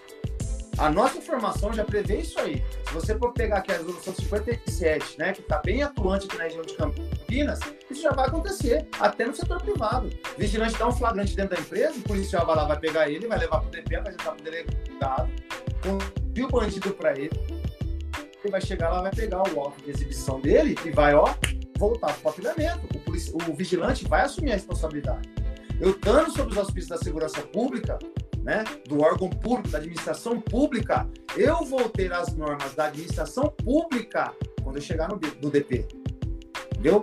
Então, olha, como que você agiu dentro de um fórum? Por exemplo, ah, vamos supor que alguém se sinta ofendido porque foi travado numa porta giratória para entrar no TRT. Quem que é a primeira pessoa que o cara vê do lá de lá? É o vigilante. Ele começa a xingar o cara. Não é uma agência bancária, cara, que o vigilante fica quieto e o gerente vai lá e interfere. É um fórum do trabalho, cara. O cara tá ali representando um juiz do fórum trabalhista. Então tem uma lei interna ali dentro que vai proteger o vigilante se ele falar assim, ó, você tá preso. Ele tem que aprender sobre isso. E quem vai apoiar ele? O policial federal que tá ali trabalhando junto com ele. Tá? Então, quem que vai dar embasamento nisso? O juiz. Então, esse é um exemplo que eu estou dando, mas é eu estou falando para vocês, pessoal, isso não é real, isso não está no papel, mas isso deve ser discutido. Por quê? Querendo ou não, estou dando exemplo da resolução 57. Entendeu? Nós estamos indo para o DP estamos apresentando ocorrência. Qual que é a diferença? É o salário. É o salário. Entendeu? Só que aí, ó, presta atenção. Se isso acontecer, nós vamos ter mais responsabilidade. Reciclagem por nossa conta. Eu tenho que investir no curso, a documentação é minha. Uma falha que eu vejo muito hoje por parte de alguns vigilantes. Ah, a empresa não mandou meus documentos. Seus documentos a empresa não mandou? Poxa, esse tempo tem que acabar, né, cara? Você é profissional. É... Você tem... A gente tem aqui o Clauber. O Clauber Arena, ele é, ele é vigilante lá nos Estados Unidos, né, cara? E lá a banda toca totalmente diferente, cara. Se você é vigilante, você tem que correr atrás de suas coisas. É você que tem que ver o exame psicotécnico. Não é a empresa que paga o, o, a reciclagem, né? A empresa só te notifica, viu? O seu curso está vencendo, você tem, que, você tem que ir e fazer reciclagem. Você que paga do bolso. Então, acho assim, às vezes nós aqui temos muito direito e não damos valor, cara, no direito que a gente tem, sabe? Então, pessoal, vamos abrir o olho, porque se, se com os direitos já tá difícil, imagine se a gente perde esses direitos aí, né? Ficaria pior. E outra, você tem que ter você tem que ter a consciência, cara, que você é vigilante, cara. Você que tem que estar atrás de suas coisas. Né? Não, não depende da empresa, ficar só dependendo de alguém. É cultura, eu acredito que até do brasileiro, né, cara? De ter, de ter alguém ali para pegar na mão e, sabe? A gente precisa é, se orientar melhor e ter mais essa consciência, cara, que a gente tem que correr atrás do nosso, não deixar para os outros. É, eu Deixa eu ver se tem mais perguntas. É zona de conforto. Rapaz, né? Escreveram um livro aqui, ó, praticamente, e o pessoal tá falando da, da polícia privada ainda, vamos ver. Bora lá. Fica à vontade, se quiser mudar de assunto, a gente muda. Não, fica tranquilo. Ó, então, o policial privado seria só em órgão público? Deveria ser criada uma nova categoria e legislação e curso de formação? Os outros vigilantes que atuam em postos parecidos vão poder reivindicar serem chamados de policiais privados? Bem como exemplo, sou contra, pois no meu ver isso atrapalha em outras mudanças importantes. Pode comentar aí. Se você quiser, eu leio de novo. Cara, é assim, ó. A gente dá muita atenção pro rótulo. Esse assunto já foi polêmico outras vezes. Chegaram a dizer que a polícia militar não queria que os outros órgãos usassem a palavra polícia. Pode ver, em alguns outros estados, aí a Guarda Municipal usa polícia municipal. Tem estados do país aí que se usa polícia privada. O termo polícia não quer dizer que você vai se tornar um policial. Tem diferença uma coisa da outra, né? Policiar, policiamento, né? Essa ação que a gente está falando aqui, ela realmente, ela, a sugestão do nome, né? É só para a gente ter uma diferenciação em relação às responsabilidades, pessoal, tá? Então, assim, poxa, se o, o polícia privado só vai ser o cara que trabalha na, na, no setor público, né, na, na legislação pública, quem não trabalha vai poder levar o nome? Lembra a pergunta que o amigo fez? Pô, você acha errado o cara que se acha polícia? Não, cara, não é. Mas eu quero ver você fazer assim, ó. Tá lá no posto, você vê um crime lá fora, sai lá e atua. Sai lá e atua. Você pegar o rótulo e colocar polícia, beleza. Você tá dentro de uma empresa privada, tá vendo o crime lá Tem fora, que vestir a camisa, né? Tem que fazer por onde, né? É, então. E você pode fazer isso mesmo sem chamado de polícia. Você é vigilante, tá vendo um crime lá fora? Tem algo que me permite fazer isso? Dentro da 7.102, não. Eu tenho que fazer segurança ali dentro. Mas o Código Penal, dentro da excludente da licitude, me permite ir lá salvar alguém. Eu tô agindo de legítima defesa. Entendeu? Faça isso, vista essa camisa e vai lá. Então, você não vai ter só um título, você vai ser um policial ali para quem você salvou. Tá? Então é assim, pessoal. O título em si não importa, a gente pode mudar para qualquer nome. O que a gente precisa é de um reconhecimento, de uma estrutura sólida. Você já pensou você ter passar num concurso e esse concurso, se você não se envolver em nada, serve pro resto da sua vida para você se aposentar? Quem tem isso hoje na segurança privada? O cara ficou com você até 50 anos, daqui a pouco ele te manda embora. O que você tem? Seu FGTS com salário de R$ 1.500? Poxa, eu acho que isso tem que acabar. A gente arrisca a vida igual o policial. Então, eu acho que o título. Por que a administração pública? Porque é mais fácil. Já está acontecendo, é mais fácil. Essa é a minha opinião. Pode ser em qualquer lugar, tá? Entendo. Quer mudar para a polícia privada? Vamos lá. A gente estuda o que está sendo debatido de várias fontes. O que o, o, o instrutor Ulisses aí falou, né? Poxa, boa, vamos colocar em pauta, vamos dar o nome também, vamos mudar o nome, vamos criar outra categoria. Né? Vamos criar, vamos criar lá, vamos sentar e vamos debater e vamos ver os direitos. Não acho nada contra o nome também. Mas eu acho que o ponto aqui que a gente está falando polícia privada é de reconhecimento em relação ao que a gente já faz. A gente já faz isso. A gente já atua com a PM, a gente já atua com a GM, a gente já atua com a Polícia Civil, a gente já atua com a Prefeitura, a gente já, tá, já atua com os órgãos federais. Então é só isso aí, meu ponto de vista, beleza? Mas o nome, Ulisses, eu acho que é válido a gente conversar né? Já que é para dar um up, e isso é bom e alguém quer isso, vamos lá. É igual a arma, né? Hoje em dia é bastante vigilante, criando CR, comprando arma, sendo CAC, né? E você vê, a própria Polícia Militar, ela atua direitinho. Muita gente fala assim, vai dar merda, o vigilante vai sair armado pra rua, a polícia vai prender. Negativo. Só sucesso. Nós temos competência sim. Agora basta a gente debater e ver qual é o melhor caminho. Beleza? Beleza, cara. Vamos. Acho que eu vou mudar um pouco de assunto aqui, senão vai ficar você que sabe aí, cara. Se você quiser responder aí, você, você fala. Se não, você quiser, vontade, a gente. É, passando um pouco agora para esse lado aí policial, né, cara? Tem muito, muito vigilantes que se envolve em ocorrência aí. Como que é? Os vigilantes costumam se dar bem. Você como policial militar, né? Você atende aí ocorrência com vigilante, já atendeu alguma? Cara, do que a gente vem vendo aí, o índice de ocorrências de cunho negativo para com o vigilante é mínima é mínima. Apoiar o vigilante nas ocorrências dentro das empresas, aí tem um nível um pouco mais alto. Mas não é uma intensidade assim muito alta, não. Por exemplo, uma invasão, indivíduo suspeito, dano, veículo rondando, né? No, com o passar dos anos, os vigilantes têm solicitado mais apoio, têm informado mais, tá? Mas a gente não tem um número muito alto de ocorrência envolvendo o vigilante em si, tá? É, o que acontece bastante é assim, ó. Uma coisa é o cara ser vigilante, atuando como vigilante. Outra coisa é o cara se envolver numa ocorrência e a mídia divulgar a profissão dele. Entendeu?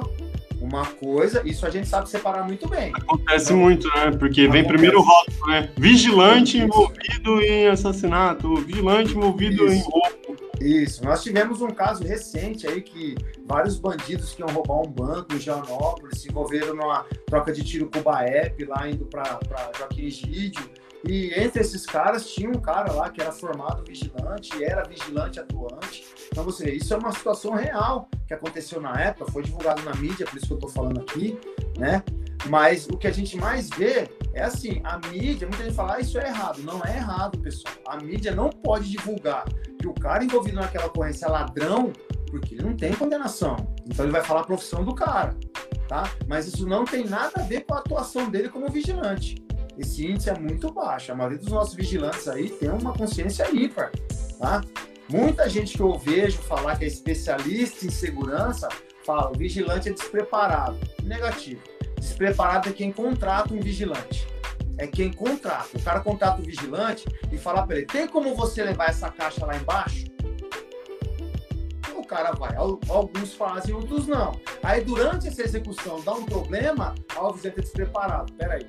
A personalidade é do posto, gente. A personalidade é do posto. Então, muito vigilante para manter o posto, ter aquele ambiente harmônico que prevê na 7102, ele pode sim ir lá e fazer o café, ele pode pôr o lixo para fora, ele pode ajudar você. Aconteceu algo errado, não é que ele despreparado. Aquele posto permitia que ele fizesse isso. E era bom ele fazer. Então a gente tem que tomar muito cuidado. Então a gente não tem o índice alto de ocorrências com o vigilante sendo profissional cometendo erros. Não temos. Isso eu posso garantir. beleza? O pessoal tá de parabéns. E pode perguntar para mais policiais aí da área, pode perguntar para você ver se tem. Não tem, beleza? Beleza, vamos ver aqui se tem mais alguma pergunta. É, o pessoal tá é, falando muito ainda do, da polícia privada. Você aceitaria ser chamado de guardinha se tivesse melhores condições? Eu vou falar por mim, eu aceitaria, cara. Não importa o nome, não. Podia me chamar até de, de qualquer coisa, cara. Mas as condições, condições aí, se fosse boa, cara, nome Olha, é só nome, né? Eu vou dar um exemplo real, beleza? A maioria das pessoas da geração X da cidade de Campinas tinham orgulho de serem chamados de guardinha na sua iniciação profissional. E muitos deles hoje estão em grandes empresas e têm orgulho de falar assim: eu fui guardinha. O rótulo não importa, e sim sua atitude. Entendeu? Se você vai aceitar ou não, é direito seu. Mas a gente tem que entender que o modo como eu encaro esse rótulo que é muito importante. Então é o que eu estou falando, não estou desmerecendo ninguém. Olha, o título é importante? É, mas a ação é mais ainda. O que está fomentando o debate da polícia privada são as nossas atitudes como vigilantes. Entendeu? Porque quando você fala polícia, você vê o impacto que causa. E o que eu estou falando aqui já acontece. O vigilante já faz, nós não somos chamados de polícia. Tá vendo? Agora, quando eu falo polícia privada, todo mundo, ah, peraí, ah, peraí, filho, você já faz. Então você pode ser chamado de guardinha hoje, vigão, a vigilante feminina ser chamada de guardete, mas quem vive sem a gente? Entendeu? Então eu entendo, olha, a questão do nome, pessoal, não é nada engessado, isso não é uma coisa real, é um debate. Igual o menino colocou aí, ó. Se o nome é importante, vamos batalhar para a nova formatação que todo mundo chame polícia privada sem problema, sem problema. Mas não pegue isso aí como base, tá? Não pegue isso aí como base. Espero ter sido entendido. Não sei se eu fui compreendido aí. Eu, eu acredito que tem muita gente que, que tá meio que confundindo, né? Eu tô entendendo o que você está querendo dizer, né? Mas assim, é, aquele aquele vigilante, às vezes, que tem a, a, atitude de, de querer ser, ser como policial, né? Como você já disse, né? De falta a atitude também de quando tiver tendo um QRU, o cara ir tentar resolver, né? Mas, assim, eu acredito que a maioria do pessoal que é contra o nome aí, polícia privada, é por conta disso, né? Daquele vigilante que, que quer dar carteirada, que quer dar enquadro no, no, nos noia, entendeu? É, é isso aí que, que o pessoal, acredito que o pessoal vê quando traz o nome polícia privada. O que você acha de, dessa galera aí? Cara, é o que eu falei. É, é igual você falou da carteirada. Meu, eu acho que isso aí já não existe mais. Essa famosa carteirada, né? Eu ter orgulho do que eu faço e querer usar isso onde eu vou, direito meu, cara. Direito meu. Ah, o cara vigilante ali quer ser polícia. Pô, por que não? Você tá vendo aí nos debates, ó. Também quero título. Por que não? Tá? Então é assim, eu não vejo como uma coisa ruim. Eu não vejo. Agora, eu não posso querer usar essa titularidade para levar vantagem. Entendeu? E nem para cometer um erro diante de uma situação real. Vou falar uma situação real em que isso é, é maléfico né? Você viu que eu falei da questão do cara almoçar e o vigilante achar que ele é ignorante com o cara, que ele é mal educado e não falar. Eu te dei um outro ponto de vista. Às vezes o cara ele quer ser o mais singelo possível porque está indo comer na empresa, ele sabe que não é a casa dele, aquilo ali é uma concessão, tá? Outra coisa, é o vigilante se achar polícia e isso que você falou. eu quero abordar o Noia. Pô, não é assim que funciona. Vocês têm aula no curso de formação sobre sistema de segurança pública e crime organizado. Todo o manual do crime organizado está na internet. A gente vê os resultados. Já tivemos vídeos aí na internet de vigilante mandando recado para a organização criminosa e depois o vídeo dele sendo executado. Então não tem nada a ver com a titularidade, tem que ver com a atitude. Entendeu? Então, o pessoal que assim tá achando, pô, mas eu quero. A gente concorda, né? Tem o mesmo, mesmo, ponto de vista. Ainda bem que a gente concorda. Né? É, então, mas isso não é nem questão de concordar, é real, pô, é real. Então o cara ele tem que saber que ele é profissional e olha, cuidado, você pode usar o que você quiser, mas isso pode ter uma consequência. E nós somos capazes. Eu vou voltar sempre nesse ponto. A gente já faz e é capaz. Só que é assim, né? Vou, vou parafrasear aqui um grande professor meu na, na área pública, né? O, o, Tenente Henrique, que ele falava assim: você sabe o que tá fazendo, né? Você sabe o que está fazendo, né? Quer fazer alguma coisa, ele olhar, você sabe o que está fazendo, né? Por quê? Tá assim, você está olhando onde isso vai chegar? Então, ele deixava livre para tomar atitude, só que ele falava, você sabe o que está fazendo, né? Tá? Outro, outra grande frase que ele sempre usa é assim, quem é de verdade sabe quem é de mentira. Entendeu? Então, não importa se eu chamar de guardinha, se eu dou carteirada, se eu uso roupa tática, não importa, sabe? Seja o que você quer ser e sustenta. Aí eu vou falar sobre minha avó. Quem ostenta, sustenta. Eu sempre falo isso na aula. Então, pode, independente do nome, eu acho que a gente já trabalha bem, mostra com as nossas atitudes, nós somos bem aceitos no mercado. E qualquer nome que vier, pessoal, acho que a gente precisa subir um pouquinho o patamar, ter uma garantia maior dos nossos direitos como trabalhador. É isso que está faltando para o vigilante. O cara fica 5, 10 anos numa empresa, toma um pé, depois ele tem que galgar o mercado tudo de novo, né, na segurança, sem a garantia da experiência que ele teve antes. Aí eu acho que hoje isso aí está muito injusto, a gente tem que debater isso aí sim. Ó, o pessoal tá aqui, ó. Graziela. Parabéns, Gustavo Trace. Ótimo profissional. Saudade das suas aulas. Abraço, Graziela. Obrigado aí pelo elogio. Lidiane também, parabenizando a gente aqui pela live. Obrigado. Opa, a gente te agradece, Lidiane, por estar acompanhando a gente aí. E tem um comentário aqui que eu não posso ler. Fernando, boa, professor. Tem bastante aluno aí, né, cara, que te acompanha, né? Como que ah, funciona essa relação aí, cara? O pessoal te aborda aí nos shoppings, né? Quando você tá dando um rolê aí, o pessoal te aborda aí. Cara, vou falar para você, sensacional, cara, sensacional.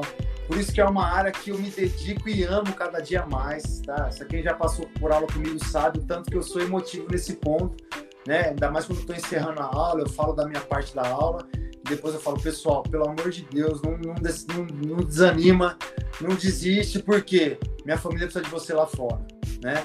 Então a gente sai para shopping center, a gente sai para passear, pessoal me segue nas redes sociais, vê minha filha, né? Comenta, onde eu vi sua filha, vi sua esposa e tal. E graças a Deus eu tenho uma boa relação nas redes sociais. Eu falo da minha família em sala de aula, o pessoal respeita.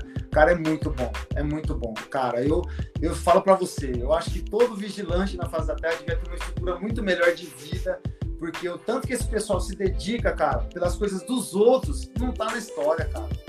Não tá na história. Eu não desmereço policial nenhum, não desmereço militar nenhum, nem outro agente de segurança. Cara, mas eu não sei se vocês pensam assim, mas o vigilante, cara, ele se adequa em todo quanto é lugar, cara. É impressionante, sabe? O cara, se não, não se adequa num posto, ele vai para outro se adequa. Vem outro ali com ele, se dá bem durante muito tempo. O pessoal vai em algum posto, em vez de no balcão de informação, vai lá no vigilante, cara, sabe? Ah, eu, eu gosto, cara. Sou apaixonado por essa aula e, e sempre vou falar que o pessoal tá de parabéns. Não tem o que falar. É, o pessoal segue comentando aqui, ó. Trace o Bruno Guimarães, trace humildade em pessoa, nota 10. Ô, Bruno, um abraço, hein, cara. Felipe Glauber aqui, mês que vem também na reciclagem, Trace. Você é um exemplo de profissional. Ô, excelente, Felipe. Vamos estar tá. Um grande abraço. E você, você tá atuando em que área hoje, né? Eu vi você falando aí que você tá na, na mais né, na parte de extensão, né? Na verdade, não. Ali na Escola Paulista, todos os tutores são capacitados para todas as matérias, né? E, e, ali vai de acordo com a coordenação, com a necessidade. Infelizmente, né, de acordo com a pandemia aí, a, a gente está tendo que se reinventar a cada dia porque a gente não pode parar, não pode parar, já discuti isso aí com vários vigilantes em sala de aula. Mas todo mundo para. Eu falei, gente, a escola de formação de vigilante é uma empresa de segurança privada, faz parte do serviço essencial. Se a gente ficar parado como ficou de março a junho, né, lá na frente vai ter reflexo, como já está tendo. Temos muitos vigilantes nos postos com reciclagem vencida. Tá? Então a gente vai ter que contar com a benevolência de, de juízes, de delegados, né, ou até da própria lei, caso a gente se envolva numa ocorrência e bater lá que a gente está com a reciclagem vencida. Então, em cima disso aí, Trace, desculpa te cortar de novo, tô, tô chato hoje, tô te cortando toda hora. Em cima disso aí, é, você vê que o ensino à distância, o EAD, ele é um caminho que está cada vez mais perto da segurança privada ou você acha que ainda é muito difícil tomar esse rumo à segurança privada? Olha, vou dar uma opinião sincera, cara. Vou dar uma opinião sincera. O que mais nos traz consciência do que acontece na vida real, num posto, é o contato direto na instrução. Beleza? É o contato direto na instrução. Então, a gente colocar módulos, módulos, coisas extras numa aula online para somar com o que o vigilante faz é uma coisa. Agora, colocar a matéria da 7102, que já é bem enxuta, para caber em 200 horas. Olha só, você vê hoje uma aula de legislação para um vigilante. Uma pessoa que vai ter a pena de morte na cintura. A carga horária que ela tem é ínfima. Não, não pode. Imagina colocar isso online. Você já imaginou? Não dá certo. Não dá certo. Na minha opinião, não dá certo. Você criar coisas extracurriculares para ajudar o vigilante a alavancar a formação dele é uma coisa. Mas pegar essas 200 horas e colocar online, na minha opinião, não vai dar certo. Não vai dar certo. Tá? O que a gente tem de fruto colhendo aí são de pessoas interessadas que vão a campo. Olha só, vou dar outro, novamente o exemplo do armamento e tiro. Tem policiais militares mudando a concepção de tiro por causa da segurança privada. Porque lá dentro eles estão presos ao método Giraldi, que é uma coisa institucional. Quando ele vai ver o que está acontecendo com o civil aí fora, ele fala: caramba, peraí, tem esse método aqui, tem esse sistema ali, tem esse, essa arma aqui. Um exemplo hoje é a questão da 9mm, voltando à tona como sendo uma melhor arma para defesa. E há muitos anos que a polícia militar defende usar ponto .40. Então, muitos policiais estão mudando a concepção e, o, e o, a área privada está fazendo parte disso, entendeu? Então, acho que essa aula EAD, cara, para a formação, na minha opinião, atualmente é inviável, completamente inviável.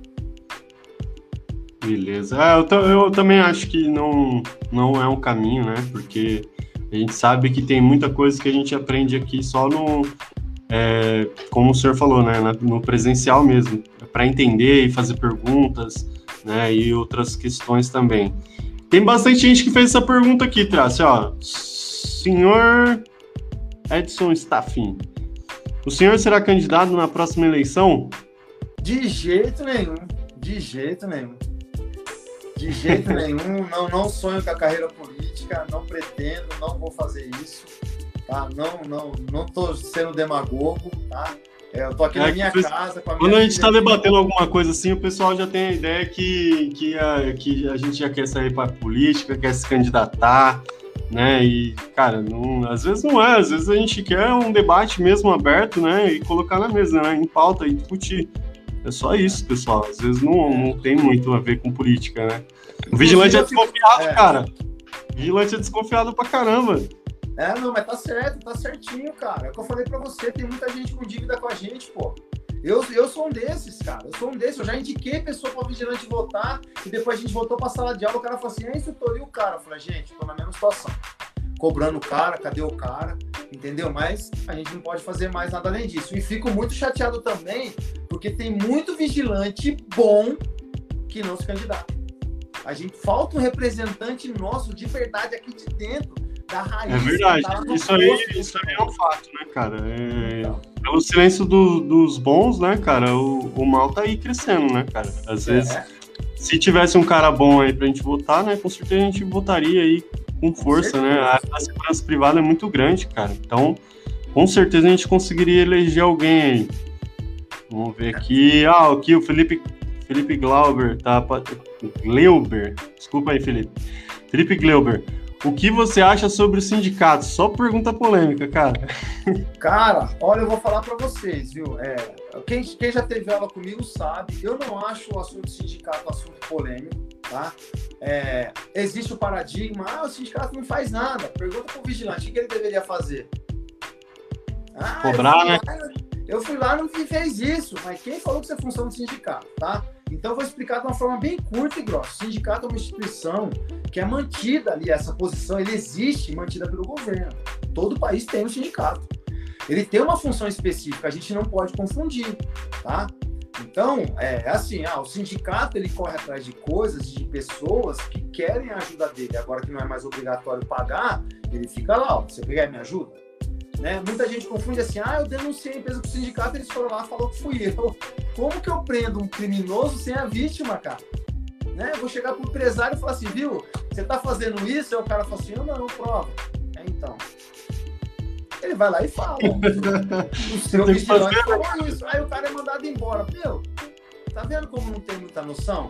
Então é assim, ó, vamos tratar o sindicato como uma empresa responsável por defender nossos direitos junto à classe patronal beleza? Tá? A gente está numa correria danada, você vê que a maioria dos vigilantes não vai para uma reunião de dissídio, cara, não vai numa, numa convocação do sindicato, não tem como praticamente. Então, acho assim, se eu não entendo, eu não entendo muito do sindicato, mas eu entendo que a função dele é nos representar com a classe patronal. Eu vou deixar eles livres para trabalhar. O que eu precisar para me defender, eu vou saber da lei. Eu vou buscar bom? E aí, quando eu for buscar e falar assim, ó, isso é do sindicato, eu bato lá, oi, tudo bem? Estou precisando dessa ajuda aqui. E eu tenho certeza, eu tenho vários depoimentos de vigilante, eu precisei, me ajudou, eu precisei, me ajudou, eu precisei, me ajudou, eu precisei, me ajudou. Então, fazendo um balanço, tá fazendo o papel dele, na medida do possível, fazendo o papel dele, tá? Essa é a minha opinião sobre o sindicato, pessoal. Beleza, pessoal. Eu acho que já dá para encerrar, né, Traz? O que, que você acha? Dá para Pra levar mais um pouquinho ou já era, já? Já deu? Ah, fica a seu critério, tô de boa aqui em casa, né? né? Minha filha tá ali gravando algumas coisas ali, tocando o ukulele dela lá e tal. cara, eu acompanho você aí no, no Instagram, eu tenho visto aí, cara, seus, seus stories aí, né? O seu Instagram é muito bacana, sua filha, eu sou fã dela aí. Eu vi o vídeo dela lá com a arma lá tirando. Cara, que top. Minha filha é, vai obrigado. ser assim, tá grávida. Vai ser assim, minha filhinha, minha próxima aí. Pô, Ó, vamos quiser, ver. Cara. Tem pergunta aqui, cara. Manda pergunta aí. do Bruno Guimarães. Arte, mar... Arte marcial deveria ser requisito mínimo para o vigilante? Cara, Entendi. eu acho que ainda não. Eu acho que ainda não. Eu acho que ainda não deveria ser não requisito, tá, Bruno? Não. Por quê? Porque nem sempre um cara que não pratica artes marciais ele tem um ímpeto menor de defesa do que um cara que pratica.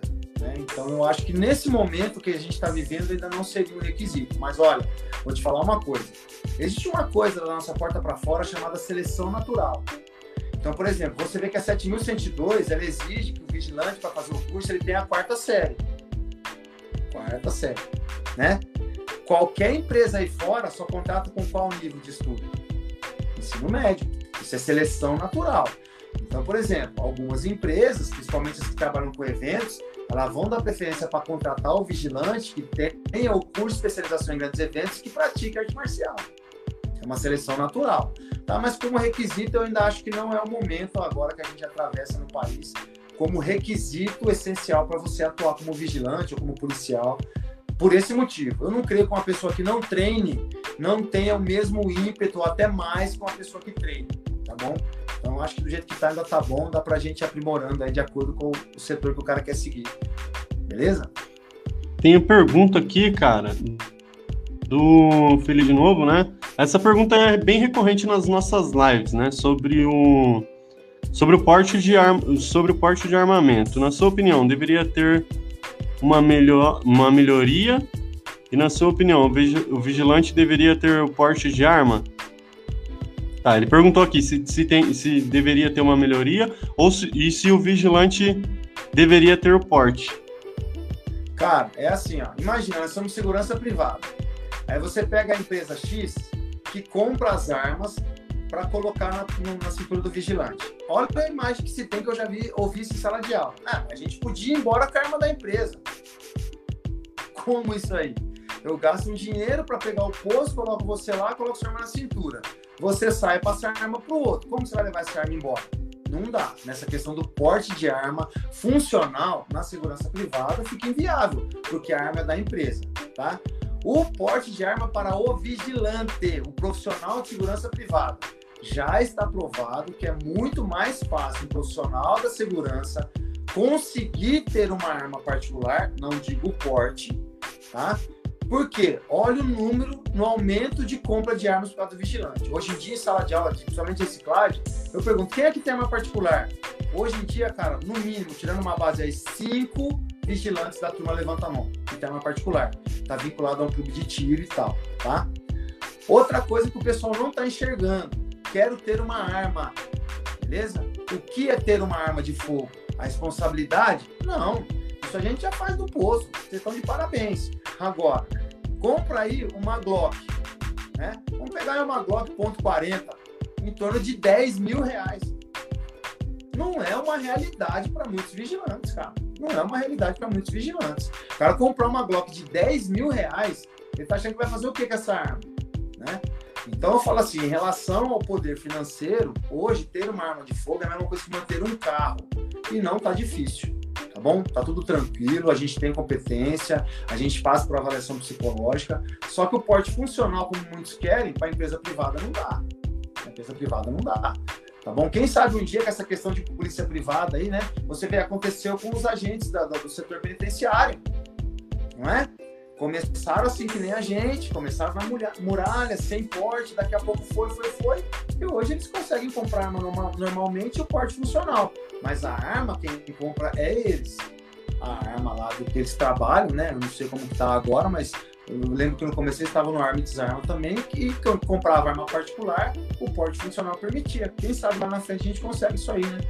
Beleza? Tomara, né, cara? Precisa, né? Pessoal, lembrando aqui que a gente vai, sorte... vai sortear, não, cara, de novo.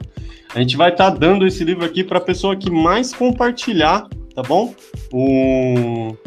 Ah, em grupos do Facebook, tá bom? De segurança, de preferência, tá bom? Então compartilha a live aí para você estar tá ganhando esse livro aí, do nosso amigo Éder. É, o Ricardo de Paula pergunta aqui, ó. E a escolaridade? Bom, acho que ele quis dizer sobre a quarta série, né? Você acha que tem que aumentar? Você acha que como você falou, a questão Olha, da seleção natural. Olha, vamos lá, vamos para uma análise estatística, né? A gente acompanha muito isso aí lá na escola. A maioria das pessoas que vão procurar o curso e que só tem a quarta série é muito baixa. Nós estamos no século 21, já na geração Y, né? São pouquíssimas pessoas. Alguns profissionais da reciclagem voltam lá para reciclar e não saíram da quarta série. Cara, esses caras eu tiro meu chapéu. Por quê? Tantos anos na área, com quarta série, atuando no mesmo nível de um cara que tem ensino médio até nível superior. Então acho que eles são dignos de respeito, tá? Mas hoje em dia não tem mais quem tem a quarta série, pessoal. É muito pouco, tá? E quando a pessoa vai lá na escola procurar tudo ali, lá ele aprende como que faz para fazer um supletivo e o cara antes de formar o curso às vezes termina o supletivo e termina lá o ensino médio dele, porque ele sabe que na seleção natural ele vai ficar para trás, tá? Então, é, mudar no papel diante da situação atual, para mim eu acho irrelevante. Eu acho irrelevante. Tá? Eu acho que vai acontecer, em um momento ou outro vai acontecer quando tiver uma atualização da lei, que é muito difícil no nosso país atualizarem as leis, vai acontecer naturalmente, mas da porta para fora eu acho que já mudou completamente, tá bom? nós é tivemos é aqui nós tivemos aqui semana passada, né, o sargento Bruno do BOP, e ele comentou, cara, que quando ele prestou para a polícia, tinha recém mudado a lei, né, que antes era primeiro grau e depois mudou para o ensino médio, né? O ensino médio completo. Então, quando ele fez, estava mudando, né? Então, acredito que isso reflete muito também a, qualidade de ensino do, do, país, né? Antigamente, há 10, 20 anos atrás, aí a taxa de analfabeto era muito alta. Então, se você exigisse muito, não ia ter mão de obra. Tanto é que antigamente quase também era bem escasso, né? Os vigilantes aí, era, você pode falar até melhor do que eu. Tinha muita vaga, né, para vigilante. Tinha bastante, tinha bastante. Hoje em dia a rotatividade é grande, mas o número de vagas diminuiu, tá? O que se busca é uma manutenção maior nos postos, uma, uma, uma, assim, sabe, uma permanência maior nos postos, tá? Só que como tem muita opção e muita rotatividade, né? Então tá sempre mudando, mas são poucas vagas, mas muita rotatividade. Você tem ideia? Na Escola Paulista a gente coloca por mês no mercado aí de 200 a 300 novos vigilantes, cara, incluindo especialização. Só 10% não arruma emprego, cara. Só 10%. Entendeu? Então você vê, tem tudo isso de vaga? Não tem, mas tem rotatividade. O cara sai, presta concurso, o cara vai fazer uma faculdade, o cara vai atuar em outro setor, e sai da área, e o outro assume. Eu não quero esse posto, eu vou pro outro. Tem muita rotatividade, tá? Mas tem, tem tá, tá faltando um pouquinho de vaga, sim. Mas eu acho que a escolaridade dos males é o menor, tá? Beleza. O Pedro perguntou aqui, ó, sobre o drone na segurança privada, né? Já tem. Eu vi algumas coisas, mas não achei muito sobre, sobre o assunto. Poderia falar? Cara, eu... já tem é um assunto muito latente, tá? Inclusive eu já fiz curso de especialização nisso aí, atuo com isso aí hoje em dia, tá? Mas o que acontece? Não é uma ferramenta barata. Não é uma ferramenta que dê para a gente estar tá aplicando assim na naturalidade do dia a dia de um vigilante. Não é. Não é. Então eu creio que a longo prazo quando isso aí baratear, estiver um pouco mais na cultura do país e das empresas, isso possa ser mais efetivo na mão do vigilante, tá? Mas hoje em dia que a gente vê é muito no setor agrário, né? Na agropecuária aí, o pessoal usando para plantação, mapeamento, isso faz bastante diferença, análise de risco, cara vai mapear o local, vai ver pontos é, vulneráveis, etc. Né? Gestão de inteligência, tá? Para estar tá atuando aí com pontos de, de, de planos contingenciais, emergenciais, mas ainda não é uma realidade que vai vir para nossa mão, tá? Até porque o voo que ele não, por exemplo, muita gente pergunta assim: "Ah, mas o dono ele voa sozinho, se eu ligar ele e colocar o módulo 1, ele vai voar", mas infelizmente não é permitido ainda no Brasil o voo que o, o operador não enxergue o drone.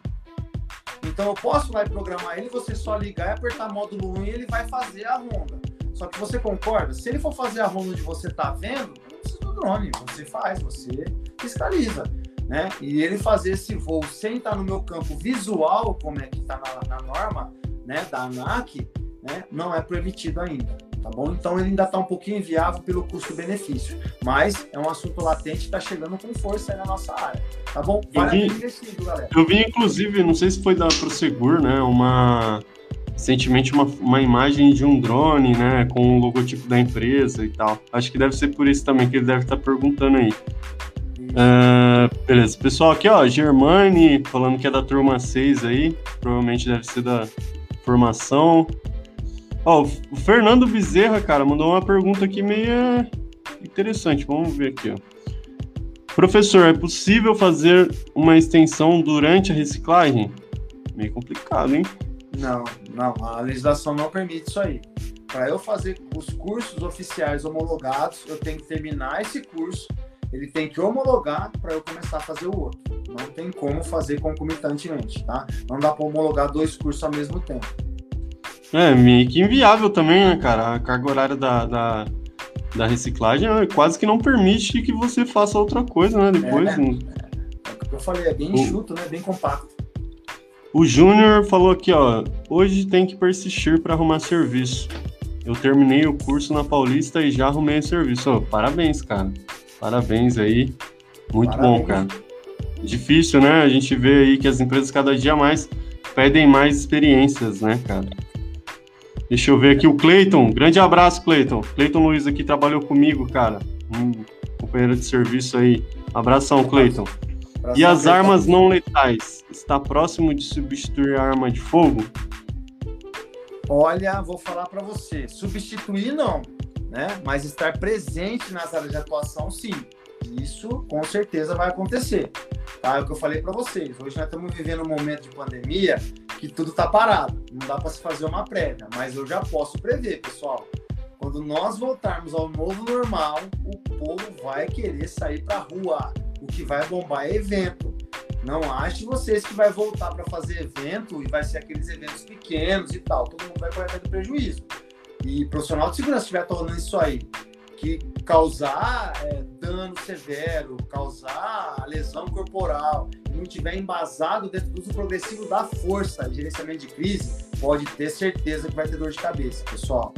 Então eu creio que as armas não letais elas vão estar mais presentes na mão do profissional, pagas pela empresa que pegar o contrato. Olha, cuidado, vão focar nisso aí, porque eu tenho certeza que esse mercado vai estar fervendo aí quando tudo se ajustar em relação a essa questão de saúde que nós estamos vivendo aí, né? Essa pandemia. Bacana. Pessoal, vou ler mais duas ou três perguntas aqui, depois a gente encerra, tá? Senão vai ficar muito puxado. Tá com quase uma hora e quarenta aqui, cara. Já a gente tinha percebido isso aí. Quando o papo é bom, né? A gente desenrola, cara. Vai indo, a gente nem percebe. É, o Felipe perguntou aqui, ó. Você acha certo algumas empresas fazer a reciclagem na folga do profissional? Cara, é assim, quando você deixa as coisas na mão da pessoa, você tem que sujeitar aquilo que ela está oferecendo. Né? É lógico que o sindicato briga por isso, acha errado. Eu já vi né, comentários de pessoas que ficam falando, pô, isso aí não é certo, né, cara? O cara tá de folga. Tá? Por isso que eu brigo pela nossa individualização. Eu sou responsável pela minha formação e eu presto um bom serviço para você, você me paga melhor por isso. Eu sou capacitado, tá? Mas o que está acontecendo? é o período, pessoal. É o período. Todo mundo está negociando valores. Para muitas empresas não fechar, não deixar de ter o vigilante, a terceirizada joga o valor lá embaixo. Joga no mínimo para manter nossos, nossos empregos, né? E aí acaba que o cara acaba tendo, tira daqui, tira dali, tira de lá, tira daqui, e acaba que ele fala, pô, sabe, ó, não tem como você ir no horário de folga, por quê? Eu não tenho quem te cubra. O contrato está em cima daquilo que eu vou prestar o serviço. Isso é o que muitos empresários têm falado com a gente, porque olha o lugar que a gente escuta essa reclamação, na sala de aula. E a gente senta para dar um feedback para os empresários e fala, ó, oh, estão reclamando disso. Cara fala, meu, eu não tenho quem colocar, a pandemia me fez enxugar o efetivo em quase 50%. Se esse cara não for na folga dele e tiver que tirar do posto, eu tenho que mandar ele embora. Então, pessoal, eu creio que seja só a fase, porque antes da pandemia não acontecia isso. A gente vê lá na escola, não acontecia. O cara ia a semana inteira ia, ia, e acabou. Né? Então, hoje, a necessidade da reciclagem 12 por 36, 5 por 2 surgiu diante da pandemia, da necessidade atual que nós estamos vivendo, pessoal. Né? Vamos torcer para quando tudo voltar ao normal, isso deixe de acontecer. Eu creio que para a empresa terceirizada também não é legal, sabe? Pô, vou ter um cara cansado lá no outro dia, reclamando, né, insatisfeito. Não é legal, tá? Mas um dos fatores que eles têm dado feedback para a gente é por causa disso, né? Para manter nossos postos de trabalho, pessoal. Vamos pensar desse lado também. Eu sei que é ruim, mas cada um tem que fazer sua parte nessa pandemia. É, e graças a Deus, assim, a nossa área não foi tão atingida, né? Teve a parte dos eventos aí, né? Que a gente sabe que perdeu muito, né? Mas, assim, a nossa área não foi tão atingida contra outras áreas aí, né? Então, é a gente está trabalhando, né? Tem que ver esse lado aí também. O, a Germane Helena perguntou assim: Trace, poderia ser lei que todas as agências bancárias tivessem uma mulher de vigilante? O que você acha? Olha, Germane, falar para você, viu? Vamos lá para o assunto mulheres na segurança. Eu até coço meus olhos aqui porque é um assunto muito delicado, né? E com certeza eu já falo nas minhas aulas aí, né? Eu sou um cara praticamente feminista, né? É assim, Germano, não dá para a gente obrigar que o setor bancário é, exija ali uma mulher na agência bancária. É lógico que pela seleção, né, é sempre bom ter o vigilante masculino e a vigilante feminina para essa questão de interação. Mas o setor bancário hoje, ele está tirando ao máximo essa interação profissional de segurança, contato com o público. Tá? Então, nesse segmento específico. Tá? Então, acho que a exigência de se ter uma mulher no setor bancário, eu acho que não cairia bem. Não cairia bem, tá bom? É, eu acho que nós somos vigilantes, tá tudo certo, de um padrão aí, mas eu acho que não cairia bem, tá? Agora, a valorização da mulher dentro da área da segurança, a gente ainda vê que ainda tem um, um paradigma muito forte nisso aí. Eu explico algumas coisas durante as minhas aulas falando a respeito disso, coisas que empresários me trazem, né? Mas prestem bem atenção. A segurança privada contrata vigilantes. Não tem mudança no nome final. Vigilanta, vigilante é vigilante, tá? Quem seleciona o perfil é o posto. Hoje em dia tá difícil arrumar emprego. Reavalie o seu perfil. Onde está meu perfil? Vinculado ao seu telefone e seu e-mail. Preste atenção no que você faz nas suas redes sociais. Beleza? Porque o contratante ele tem como avaliar isso aí. Entendeu? Então ele se dá o luxo de não, eu não quero mulher, eu não quero um homem, eu não quero isso, eu não quero aquilo. E não é um preconceito, é uma discriminação. É personalidade do posto. Tá? Eu sempre, eu canso de falar isso nas aulas. Ah, mas não contrata mulher. Peraí, você tá falando de que empresa que você foi buscar? Não, qualquer uma. Eu fiz, fiz em várias e ninguém me chama. Porque o contrato que ele está pegando, o contratante não quer. Ah, mas por quê? Como nós vamos saber? Como nós vamos saber? Não tem como, mas você é vigilante, tá? Mas respondendo diretamente a sua pergunta, eu acho que é inviável se exigir uma mulher, principalmente na agência bancária, tá bom? Em cima disso aí, trazer pelo mercado de trabalho, a gente sabe que tá muito difícil, né, conseguir emprego. O que, que você acha dos cursos extracurriculares, né? Você acha que ajuda mesmo? É, me falaram esses dias aí que era golpe, cara. Né? Isso aí é golpe, cara. Isso aí não, curso extracurricular é tudo golpe. A gente tem um curso de formação aí, né? E, e a gente já consegue emprego. Aí, e o engraçado é que muitas das pessoas que falam que é golpe tá desempregado, né, cara? o que você acha aí? Cara, eu acho que o problema não é o curso ou o golpe, é o foco. Então muita gente pergunta assim, Traz, estou terminando o curso de formação. Que curso você recomenda que eu faça depois? O transporte ou a escolta? Aí eu pergunto pro cara assim, quem que você conhece no transporte? Ninguém. Você tem alguém que trabalha na escolta? Não. E você conhece alguém que trabalha no, no monitoramento? Ah, minha amiga trabalha. Poxa, qual que é o curso que você tem que fazer? Já que seu foco é emprego, né? Quando seu foco é emprego, faz extensão em segurança eletrônica. Por quê? A sua amiga trabalha lá. Então é foco. Curso de extensão, muita gente acha que é engodo, que é enganação. Por quê? Tem um monte vendendo aí. O cara vai lá e pega o que ele tem dinheiro para fazer, o que ele simpatizou e faz. Aí ele vai levar currículo numa empresa que não trabalha com aquilo, aquele curso não serve para nada. Tem que ser direcionado. Primeiro, vai trabalhar como vigilante. Cara, eu conheço muitos vigilantes que estavam em postos e hoje estão trabalhando da empresa que ele trabalhava como vigilante.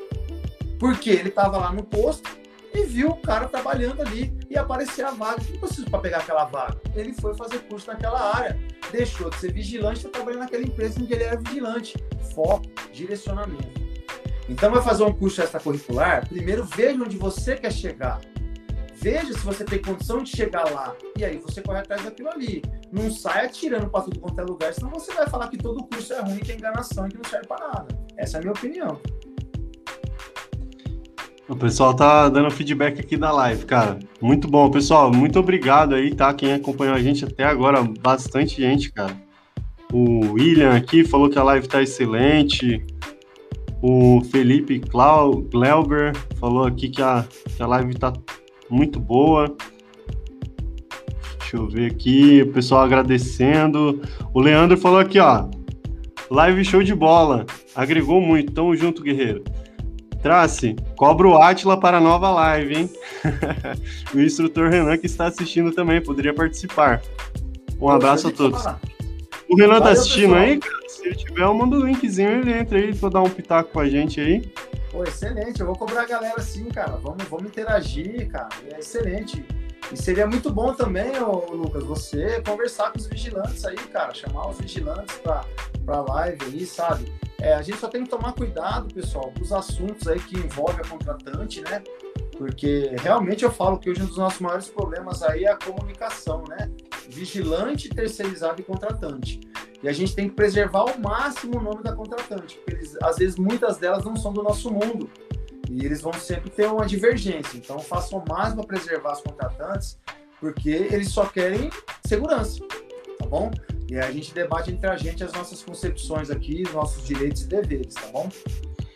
Então, pessoal, já vamos encerrar aqui, né? Queria agradecer ao Traço aqui, cara. Muito obrigado, né? Valeu mesmo por dar essa atenção aí pra gente.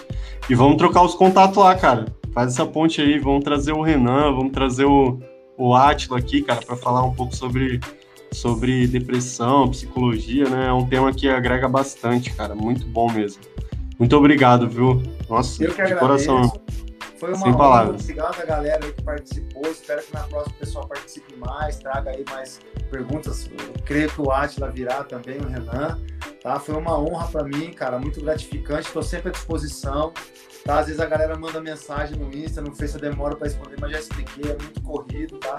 Às vezes não dá tempo, mas sempre com o tempinho eu vou tentando responder. E pessoal, muito obrigado. E novamente eu vou falar, pessoal, não desanima. Minha família precisa de vocês, tá? A gente está aí na rua, a gente convive na sociedade e o vigilante, graças a Deus, é a porta de entrada para qualquer lugar, é a sensação de segurança em qualquer lugar. Tá? Independente do que aconteça com a gente, vamos com força, foco, garra e fé, que nós estamos no caminho certo. Deus ajuda quem trabalha e ninguém perde nada por ser justo. Beleza? Um grande abraço a todos aí, viu? Valeu. Tamo junto, pessoal. É, lembrando que a gente vai falar aí, o ganhador do livro vai sair na próxima live, tá? Então segue a página aí para você saber da próxima live aí, pessoal. Meu nome é Lucas, né? Eu tenho a página Somos Vigilantes, então você segue a página aí do, do Conexão, segue a página Somos Vigilantes, a página do Clauber Arena, que é vigilante lá nos Estados Unidos, né? Tem muita gente que tem curiosidade, pouca gente sabe dele ainda, cara. Tem 2 mil inscritos só no canal dele. Então, pessoal, se inscreve no canal dele lá, do Nogueira Júnior, que é vigilante em Portugal, né? Hoje, infelizmente, cara, não, não tava o time completo aqui, né? Mas a gente teria aí, com certeza vários assuntos aí interessantíssimos para debater sobre a segurança no em todo, né, cara? O nome do programa é Conexão Vigilante por causa, por causa disso, né? A gente traz aqui a segurança dos Estados Unidos, a segurança de, da Europa, né, que são polos aí, né, da segurança, e aqui no Brasil, né, cara, e às vezes a gente vê aí que, é, que nem em Portugal mesmo, não sei se você chegou a ver, não, não, é, o vigilante lá não, não pode usar arma, né? Então, às vezes a gente reclama de barriga cheia. Estamos reclamando do 38 e o cara lá que não tem o 38, entendeu? Não tem nada, né? Cara. Valeu, Trace. Deus abençoe. Muito obrigado. Tamo junto, pessoal. Até mais. Valeu.